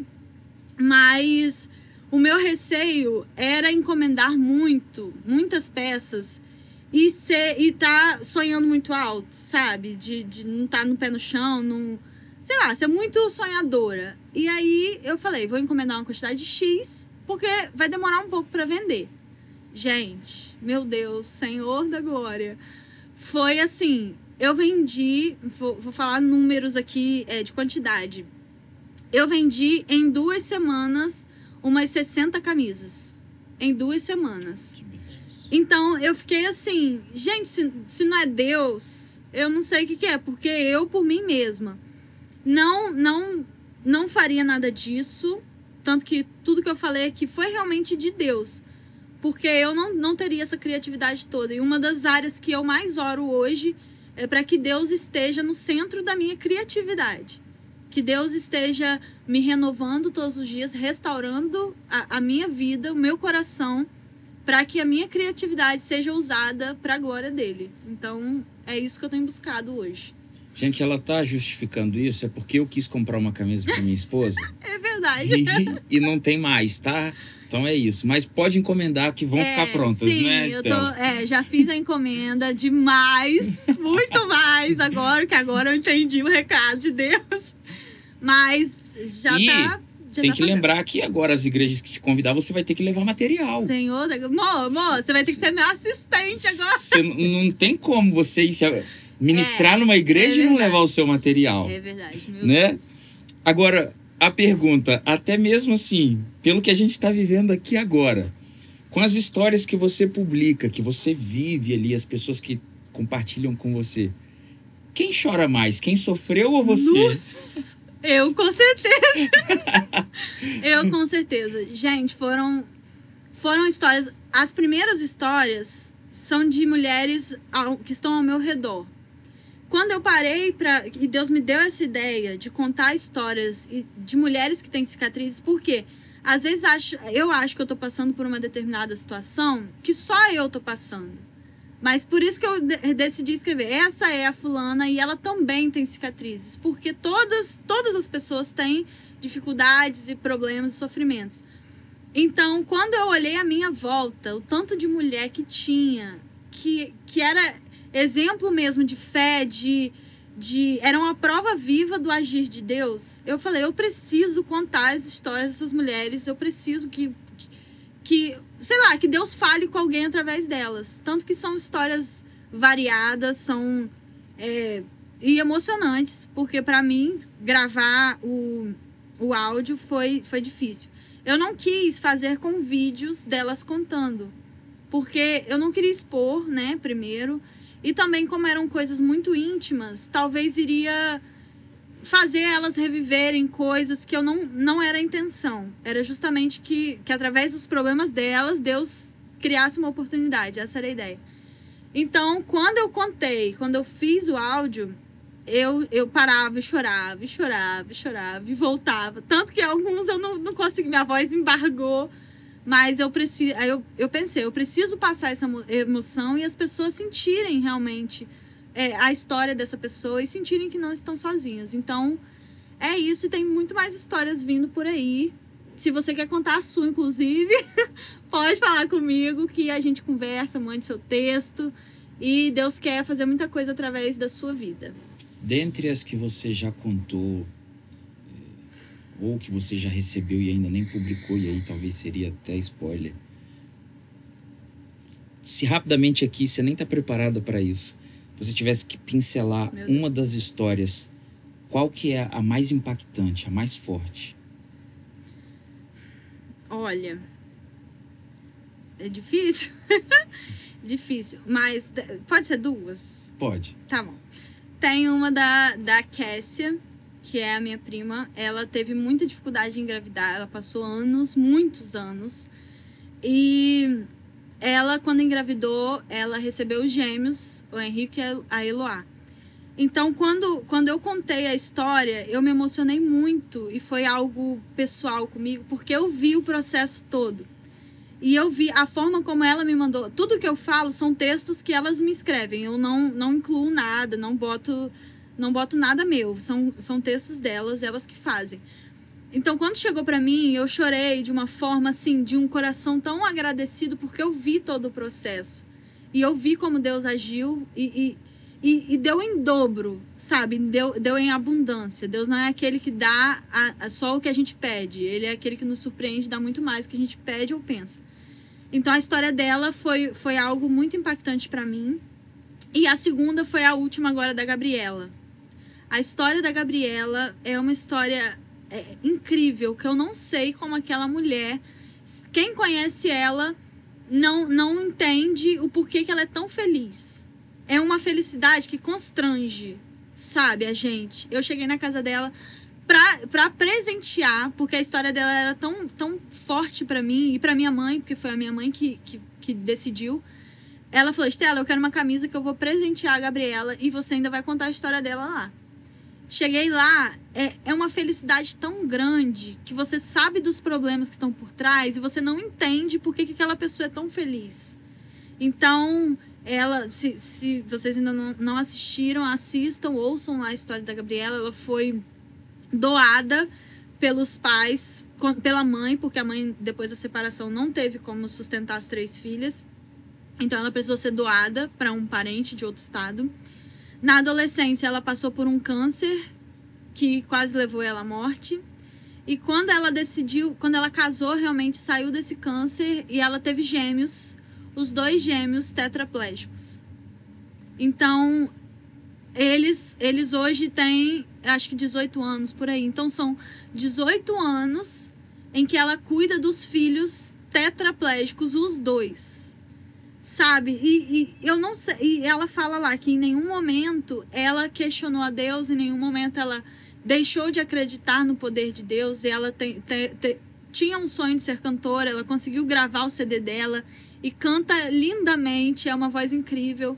Então, assim, são histórias que, que a gente fica questionando assim, por que, que Deus permite passar por isso, sabe? E eu creio que é justamente para que outras mulheres sejam curadas através delas. Então são duas histórias que realmente falam comigo. Um dia você isso. vai contar a história da Jaqueline. Ai, meu Deus. É minha esposa. A gente sonha ser pais. Nós somos casados há seis anos. E é o nosso maior sonho. Eu acho que eu daria um braço para ser pai ou uma perna. E um dia a gente saiu com um diagnóstico do médico que o nosso caso era caso de infertilidade. E no outro dia a gente descobriu que ela estava grávida. Meu Deus. No outro dia. E ela estava grávida de gêmeos. E nós perdemos os gêmeos. E nós estamos aí lutando, crendo, acreditando, sonhando. E um dia você vai contar a história dela. Vou contar, tenho certeza. Mas falando o nome do nosso bebezinho. Amém. Tá bom? Ai, meu Deus. é. Bom, pra gente mudar, deixa eu tomar um gole de água aqui. tá difícil hoje. Pra gente é, mudar um pouco do assunto e a gente está caminhando para o final do nosso episódio, eu queria que você comentasse um pouquinho, porque eu também vi você se manifestar sobre isso nas suas redes sociais, do que você pensa, do que você sente sobre o que está acontecendo no Afeganistão.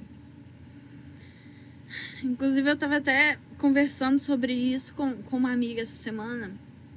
O quanto a gente tá, tá preferindo tampar os nossos olhos sabe?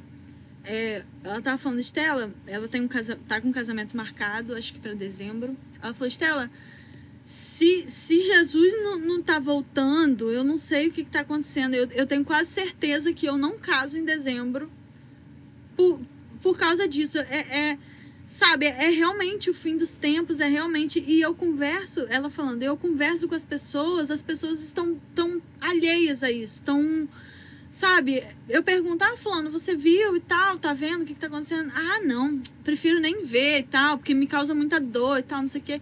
Só que eu vejo hoje é, um, um, um povo cristão, lógico que eu não tô generalizando, mas eu vejo hoje um povo cristão que ama os de perto, que sofre com os de perto, que vive na sua bolha e o que passar dela já não é mais interessante porque não me cabe. Não, não, eu não consigo fazer nada. Sabe? E quando eu soube da notícia de lá, até porque eu, eu já, já estudo sobre isso há um certo tempo, então quando eu soube tudo o que aconteceu lá, E eu vi os stories de muitos crentes postando sobre é, o que estavam fazendo e tal. Gente, me subiu um- uma revolta tão grande. Porque assim, hoje a gente não pode falar que a gente não sabe o que está acontecendo. Se a gente não sabe o que está acontecendo é porque a gente é preguiçoso, porque não está pesquisando. E se eu não estou pesquisando, se isso não me incomoda ao ponto de eu querer pesquisar e saber é, o que está acontecendo, é sinal que, que eu preciso ser tratada de alguma forma. E, eu, e é o que eu busco hoje, eu peço sabedoria ao Senhor, que Ele me incomode. Tem dias que eu faço questão de sentar e ficar pesquisando notícias sobre isso, porque eu quero sentir a dor daquele povo. Eu quero sentir é, o, que, o, que eu, o que eu sentiria se fosse comigo. Sabe, eu sei que eu talvez não possa fazer nada, não posso mandar, é, é, ir lá pessoalmente, não posso. Mas se eu sentir a dor deles e eu puder mudar pelo menos a, a realidade do meu país com o que eles estão fazendo, isso já, já é um começo, sabe? E eu vejo um monte de crente alheio a isso, querendo viver um avivamento hoje, mas é um avivamento só de culto é, é, de, de sábado. Vou botar um dia assim. Um culto jovem tem um avivamento, mas nos outros dias tá, tá alheio a tudo que acontece. Sabe, o avivamento, Deus nos chama para viver um tempo em que não compete só aquilo que ao nosso mundinho. Entende? Então, Avivamento de reuniões, né? isso, exatamente. Foi, foi quando eu ouvi uma, ouvi uma pregação. Eu não sei se foi na arca, alguma pregação assim. Que a gente se arrepende, é, é, acho que foi, do, do Mapele, inclusive. É, a gente vai no culto da segunda e chora e se ajoelha e, e se arrepende dos nossos pecados e decide ter uma decisão com o Senhor. Aí chega na terça, a gente peca, peca, peca para se arrepender na outra segunda. É isso que a gente tem vivido muitas vezes. Então, quando eu, eu me manifestei sobre isso na minha rede social, foi justamente para alertar quem, quem está de, olho, de olhos fechados. E muita gente, muita gente chegou para mim e falava: Estela, eu não sabia que isso estava acontecendo. Nossa, que, que terrível o que eles estão vivendo e tal, não sei o quê.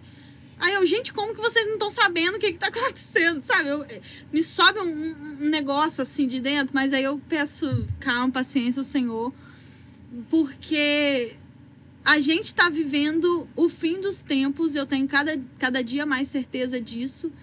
E se, se eu, que tenho todos os privilégios e oportunidades para fazer a diferença, é, para tocar uma vida, para salvar alguém, eu digo que quando, quando um, eu, eu ajudo uma pessoa, eu estou mudando, e ela se arrepende e aceita Jesus, eu estou ajudando na mudança de eternidade dela. Eu fui um canal é. para a mudança da eternidade. E, e, as pessoas não têm noção disso. Quando, quando eu ouvi, não lembro se foi uma frase que eu ouvi, mas quando eu, eu ouvi isso, eu falei: eu quero ser um canal de transformação da eternidade de pessoas. E eu vejo as pessoas hoje assim: não, eu vou salvar a minha, a minha família, talvez nem a minha família, e tá bom, é isso aí mesmo. A Bíblia já fala que nem todos serão salvos, e é isso, a gente tem que aceitar. Sabe? Então, para mim, é uma coisa que dói muito. E eu não ad... Tudo que eu falei no começo, eu não admito que. E é muito sofrido para mim quando eu vejo que alguém passou pela minha vida e não saiu diferente de alguma forma, sabe? Eu não consegui botar a sementinha ali dentro no coração. Então, eu, eu acho que é isso, sabe? A minha manifestação naquele dia sobre esse assunto foi com relação a isso, de, de acordar. Se eles lá são perseguidos por amor a Cristo, o que que eu, que não sou perseguida, tô fazendo aqui? Entende? O que que eu tô... Qual é o meu objetivo? Por que que eu tô existindo aqui? Será que se eu fosse lá naquele país, se fosse eu naquele país, eu, eu negaria a Jesus ou não? Eu me renderia a eles ou não? Eu o que, que eu faria, sabe? Porque aqui a gente não tem essa realidade. Mas se apontasse uma arma para minha cabeça, para nossa cabeça, qual seria a nossa a nossa reação? Sabe, isso me é, é um assunto que me incomoda, me E assim, é, é óbvio que a gente sabe que que a população toda, de um modo geral, está sofrendo, mas especificamente as mulheres estão sofrendo um retrocesso, né? Sim.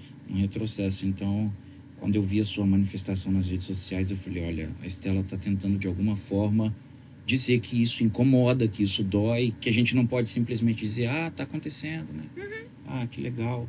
Porque, de fato, é, existe uma, uma parte dos cristãos que são inertes diante dessa situação. Uhum. Então eu queria abrir esse parêntese aqui para você para deixar a sua, a sua declaração, sua manifestação sobre esse assunto. A gente abriu uma caixinha de pergunta no Instagram. Medo dessas perguntas.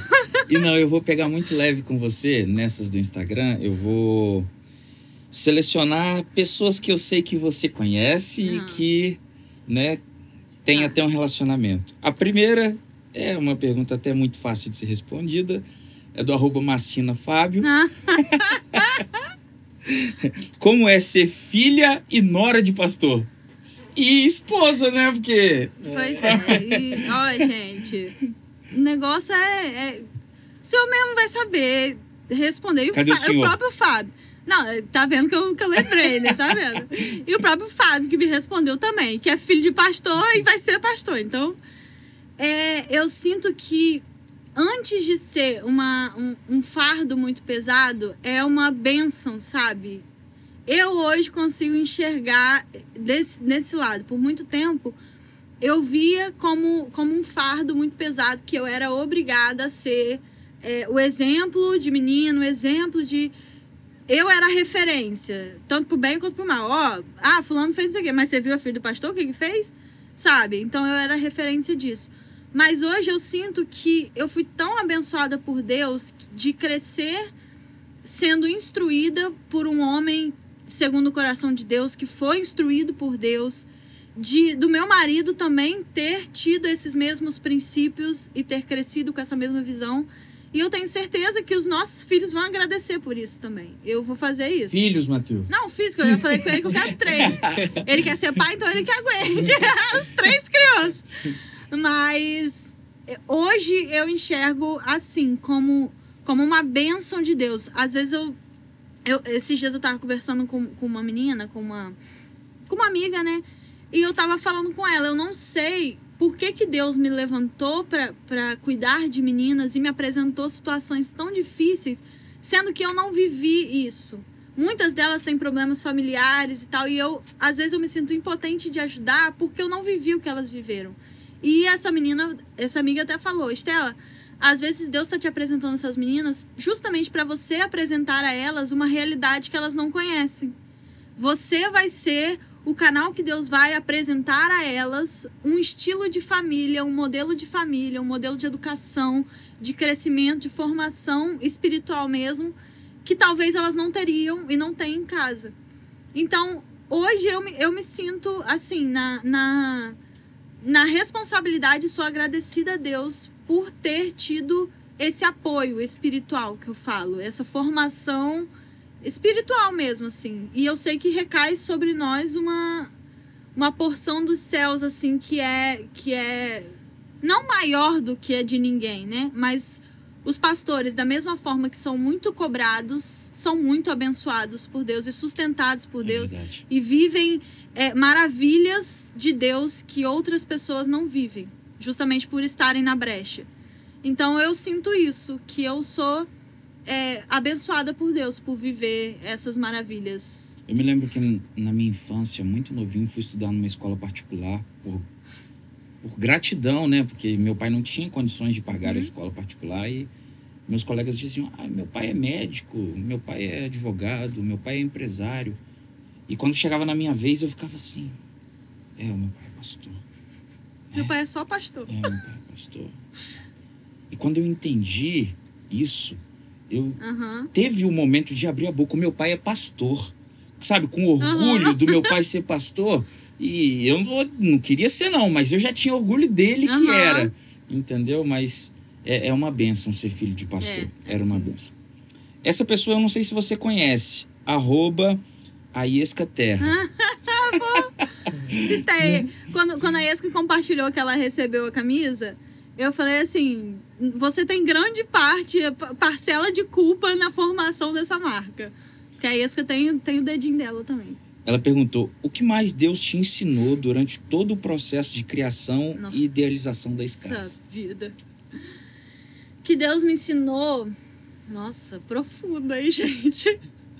Mas uma das, das minhas, assim, um dos meus, das minhas áreas de libertação com o Senhor foi realmente essa de entender quem eu sou e que eu não preciso viver à mercê da expectativa dos outros. Tanto que quando eu cortei meu cabelo, eu estava na fase de criação da marca, foi, foi um start assim, porque a minha vida toda eu tive um cabelo grande e, modéstia à parte, assim, não me, me orgulhando nem nada, muito bonito. Então todas as pessoas falavam: nunca corte o seu cabelo, porque o seu cabelo é lindo e é natural, e, e enchia meu cabelo de elogios. Então eu depositei no meu cabelo uma, uma beleza, que a minha beleza estava no, nos meus cabelos bizarro isso, mas foi uma das coisas que eu me libertei. E no dia que, que eu senti Deus falando assim: corte o seu cabelo. corte o seu cabelo. E eu falei assim: meu Deus, mas vai chocar muita gente. E Deus falou assim: e daí? A sua eu quero, eu quero restaurar a sua visão com relação a você mesma. Então você vai cortar o seu cabelo. E aí eu fui no salão do, do lado da minha casa e cortei meu cabelo sem avisar ninguém. Avisei a Matheus. Falei, olha só, vou ali cortar meu cabelo já volto. Quando eu cheguei em casa, eu falei com ele, eu vou cortar curtinho, você se prepara. Porque eu, realmente o meu cabelo era muito comprido. Tanto na foto que você postou da, da publicação, do, é realmente um cabelão. E aí quando eu cortei e eu postei a foto, quer dizer, eu avisei, eu acho. Eu avisei. Sim, eu avisei no Instagram. Gente, se prepare que eu vou ali cortar meu cabelo e pra mim vai ser muito curto, tal, não sei o quê. E enquanto eu tava no salão, eu tava lendo as mensagens. Você é doida de cortar seu cabelo, e não sei o que, não sei o que. E, e, gente, gente, falando, não corta, não corta, seu cabelo é lindo. Quando eu cortei e postei a foto, as mesmas pessoas falaram: Nossa, que lindo, não imaginava que você ia ficar tão bonito, tal, não sei o que. Então, assim, o meu cabelo, o fato de cortar o meu cabelo foi um dos sinais é, é, que eu expressei fisicamente para mostrar uma das minhas mudanças internas, que foi justamente entender a minha identidade, entender que eu não vivo é, o que os eu não tenho que viver o que os outros querem que eu viva. E hoje muitas vezes as pessoas, sei lá, pode achar que eu sou louca de de estar tá fazendo coisas que a Estela de antes não faria. Entende? Então eu acho que uma das o que eu mais tenho aprendido com Deus é realmente valorizar essa essa identidade que ele me deu e assumir ela, sabe? Porque eu acho que é muito difícil a gente realmente assumir e independente das opiniões. E isso Deus tem é uma das coisas que Deus tem mais me tratado. Tanto que eu era tão tão fissurada nisso que eu nem sei se eu vou responder alguma pergunta, mas é uma das histórias que eu conto lá, porque eu também contei uma das minhas histórias, é que eu via as pessoas é, passando por problemas, a gente que cresceu na igreja houve muitos testemunhos e tal de gente que passou por problemas e recebeu a vitória e tal, tal, tal. E eu, e eu me sentia tão, tão agraciada por Deus que eu não me sentia na obrigação de reclamar de nada. Eu não podia reclamar de nada, porque se eu reclamasse eu estava sendo mal agradecida. Então, eu teve um ponto da minha vida que eu cheguei até assim, gente, de ignorância mesmo eu cheguei até a pedir para Deus para eu passar por alguma situação difícil, para que eu pudesse ter o, aval de Deus para para reclamar de alguma coisa. Não sei, sabe, o que passava na minha cabeça. Não sei se vocês estão entendendo. Sim. Mas eu me sentia. Senti na pele o que. eu, eu sentia. Eu, eu não me sentia na obrigação, assim. Eu não, não tinha é, a possibilidade de reclamar de nada, porque a minha vida, diante de todas as pessoas que eu via, era muito perfeita. Justamente porque eu me olhava na expectativa dos outros. Então, isso foi uma, uma forma que Deus tratou em mim. Tanto que na época, eu lembro muito bem, que eu não. Eu, as pessoas me conhecem como uma pão dura, a mão de vaca, e eu realmente não, não sou muito de gastar, não sou muito de nada. Tanto que Deus está me moldando com relação à marca das camisas, porque eu sou completamente fora de moda, assim, não, não gosto dessas coisas, não sigo moda, tendência nem nada. Então é uma coisa que Deus está me fazendo olhar um pouco. Mas eu era e sou ainda conhecida, mas vou tirar isso em nome de Jesus da, da cabeça das pessoas. Mas porque eu não me via no direito de investir em mim financeiramente. Olha que, que absurdo. Eu me via tão incapaz de, de poder reclamar que todo o dinheiro e, e coisas boas que eu comprasse para mim eu estaria tirando de outra pessoa. Que eu poderia doar, ajudar, aquela coisa toda. Então, assim, foi. Durante a, a, formação dessa marca, foi um processo. Por isso que eu falo que, que eu sinto que Deus estava me preparando, porque eu passei por, por sofrimentos mesmo e, e tratamentos de Deus que que estavam ocultos em mim, assim. Quando, quando Deus me tratou nessa área de, de realmente deixar de de não querer o melhor. Porque eu era assim, eu não queria. O melhor era para os outros e o que sobrasse era para mim. E às vezes não sobrava nada, então eu ficava sem nada. É, quando, quando Deus falou, Estela, você vai ter uma marca, só que a marca vai ser minha e eu quero do bom e do melhor. Gente, foi um, um processo para mim. Conflitante. Foi um processo para mim, porque ao mesmo tempo que era eu, Estela, pão dura, mão de vaca, o projeto era do Senhor que queria o melhor o melhor investimento, talvez o mais caro, talvez o tecido, porque é 100% algodão, então não é um dos mais baratos. É, deu, sabe, aquela coisa toda, assim, de, de realmente investir no meu melhor e dar para Deus. E eu me via é, sendo pão duro às vezes, aí eu pensava com a cabeça de Estela, aí eu falava, não, mas é pro Senhor, é pro Senhor, então toma, Deus, então toma, então vamos fazer direito o negócio. Então, Assim, foi uma, uma das coisas que, que Deus me tratou com relação à minha identidade mesmo, assim, de, de filha dele, de ter sim o direito de ter o do bom e do melhor, de saber quem eu sou, de saber que eu não, não vivo à mercê dos outros. Enfim, tô ainda nesse processo, mas. Segura Arroba na mão de Deus. Paixão Queriene. Aham. Uhum. Lá do Rio. Conhece? Conheço. Como ela faz para ser tão maravilhosa? Ai, gente. Gente, até parece, pelo amor de Deus. Matheus tem que falar o quanto que eu não sou maravilhosa, pelo amor de Deus. Não, mas não sei, não sei, gente, nem o que dizer, não. Responde eu falei, eu falei que é pela graça e misericórdia do Senhor. Tanto que a caixa dado que o Senhor me deu, no, no, porque eu realmente me sinto. Cadê o Senhor? Ai, gente. que a caixa dado que eu recebi, entendeu? Foi porque eu me sinto tão, tão incapaz mesmo, às vezes, das coisas, que quando eu recebi o convite, eu falei, gente, eu, eu sentei assim, eu falei, quem, quem que eles estão pensando que eu sou? O que, que eles estão pensando que eu... Eu não sou nada, sou ninguém, gente. E o tanto de gente que já passou por aqui e vai passar ainda, tá a Estelinha no meio. Estelinha, filho do pastor Senildo.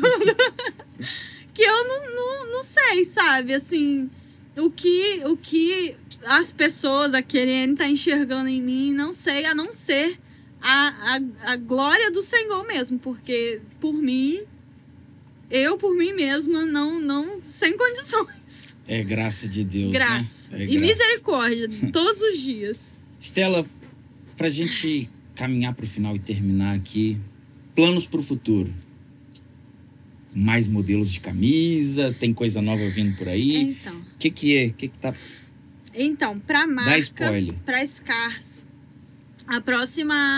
Eu, eu não sei se, é, se sai ainda no final do ano, porque eu tenho que ver com o meu investidor anjo, porque o Matheus fala que ele é o meu investidor anjo, que ele tem 20% da empresa. quando a empresa der certo, ele falou, Estela, quando a empresa der certo, eu sou seu investidor, eu sou, sou seu sócio. Então 20% é meu. Mas eu tenho que ver com o Matheus, porque também, né, ele é o meu, meu, meu investidor. É, mas a gente está vendo a possibilidade de lançar ainda mais alguma até o final do ano. Não sei se é possível. Final do ano ou início do ano é o que está no meu coração. É... Já nasceu essa camisa? Eu tenho mais um, um modelo pronto. Uhum. Eu não sei se vai ser esse, porque no decorrer de, dessa criação já surgiram muitas outras ideias. E aí eu tô, assim, orando, pedindo ao Senhor direção. É, mas com relação à marca, é isso. Tem algumas ideias de, de cores, porque agora eu tenho mais ou menos uma noção do público, das pessoas, do que gosta, do que não gosta. Então eu tô tendo mais uma visão, assim. Então vai ser. algo mais colorido, possivelmente. E sobre a vida, é isso. A gente pretende vir para cá, pro Espírito Santo, no ano que vem. Ficar bem mais perto. Coitada, Vai na minha minha sogra, minha igreja. sogra. Aí, amor. Minha sogra. Gente, minha sogra tá, tá difícil pra ela, a situação, tadinha. Não, não, não quer se desvincular da, da maravilhosa nora que ela tem, né? Ah, sim, não é o né? filho, não, né? Mas a gente entende que é um, um tempo do Senhor, assim, que ele tá. Vai. Tá conduzindo a gente pra vir pra cá, pra viver algo, algo novo e começar o seminário também, que a gente já tem mais ou menos uma ideia de quando, aonde. E seja o que Deus quiser. Segure na mão de Deus e vai. Será que o pastor Senildo tá precisando muito de vocês? Aí, Porque eu conheço sei, um pastor cara. que tá, Aí, né? Vocês precisam de apoio pro seminário? A gente pode negociar. Então, ó, já estão gostando. A gente Chega pode, junto, pastor, chega pode junto. negociar isso, né, Breno? Chega junto, chega junto. Eu apoio, eu negociar. apoio.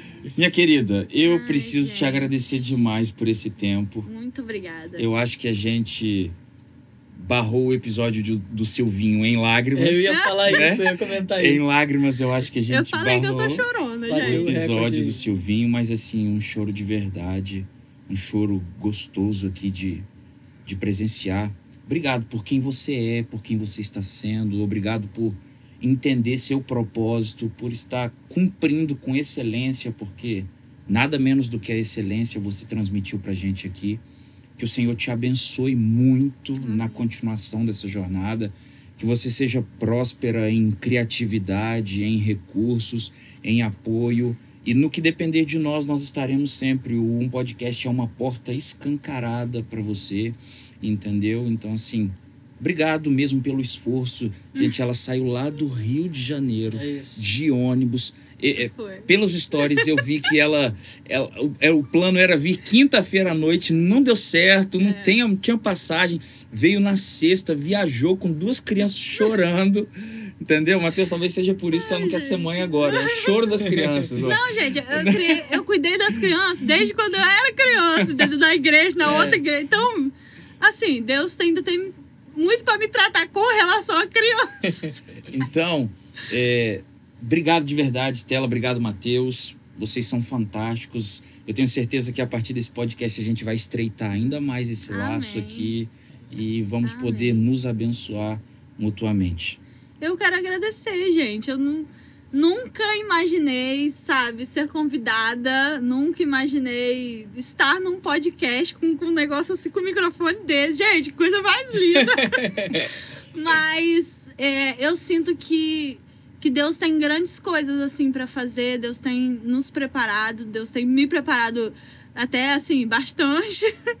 É, e eu, eu só tenho a agradecer. Eu sei que não sou nada, não sou ninguém se não for pela misericórdia do Senhor. Então estaremos à disposição. É, talvez ano que vem vai ser, vai ser- talvez não, vai ser mais fácil ano que vem de estarmos aqui, o contato. E é isso. Muito bom. Estamos aí. Olha, se esse episódio não valer um like, um compartilhamento e você se inscrever nesse canal e seguir as redes sociais da Scar, ó, vai bugar sua internet. Tá? Vai bugar sua internet. Vale muito like, muito, muito like. Né não, Breno? É isso aí. E assim, é, como você falou, né? A gente se conheceu agora. Aham. Mas é de uma leveza e de uma verdade que parece que eu conheço ela há algumas semanas já. Já É, vamos marcar a pizza, tomar um café na New Red. Aí, ó, olha, Na New Regis, da gente. New Red. Ó, de verdade, um prazer te conhecer. Conhecer o seu Prazer. esposo também que tá aqui. É, pelo que agradecer mais uma vez, né, pelo esforço, né, de sair de lá pra cá. E assim, é difícil até falar, mas o- tudo que rolou aqui, é, pode ter certeza que eu vou levar isso pra mim. É, Amém. como a gente falou do choro, né? Aham. Mas a gente vê uma verdade muito grande em você. É, tô vendo aqui, né? Você tem 20, Três. 23. Mas olha 23. quanta coisa ela compartilhou com a gente. 23 anos e foram tantas coisas. E eu aprendi muito com você aqui. Por mais que eu sou até mais velho, um ano mais velho aí. mas o que você já passou e o que você tem para ensinar foi muito rico isso. E eu agradeço. É, eu ia agradecer a oportunidade de estar aqui também em mais um, um episódio. E só para finalizar minha fala, eu quero agradecer aqui aos nossos colaboradores que é a Padaria New Regi, Padaria e Restaurante, preço bom, qualidade e ótimo atendimento, Casa da Costura, tudo em armarinho, em artesanato, em aviamento, lojas em Marataízes e Cachoeiro, a academia, Arena Performance, musculação, crossfit e muitas outras modalidades para um estilo de vida mais saudável, localização Brejo dos Patos, e Julião e MM Silva, material de construção, da base ao acabamento, o melhor preço da cidade, lojas em Brejo dos Patos e Praia dos Cações. É isso aí. Então, galera, eu só não vou terminar o episódio antes da Estela comer alguma coisa, porque ela disse que ela ia comer e eu falei. Ela perguntou: os convidados nunca comem, eu quero esclarecer isso. É só enfeite aqui? Não é enfeite. É que a gente se envolve tanto na conversa que a gente não come. Então, antes de eu terminar o episódio, Estela, por favor, come alguma coisa. Tá vendo, gente? Não é enfeite. É porque a conversa toma nossa atenção mesmo e às vezes a gente não consegue nem comer. Tá bom? Mas pessoal, deixa o like, se inscreve, compartilha. Muito obrigado e até a próxima. Esse é o Um Podcast.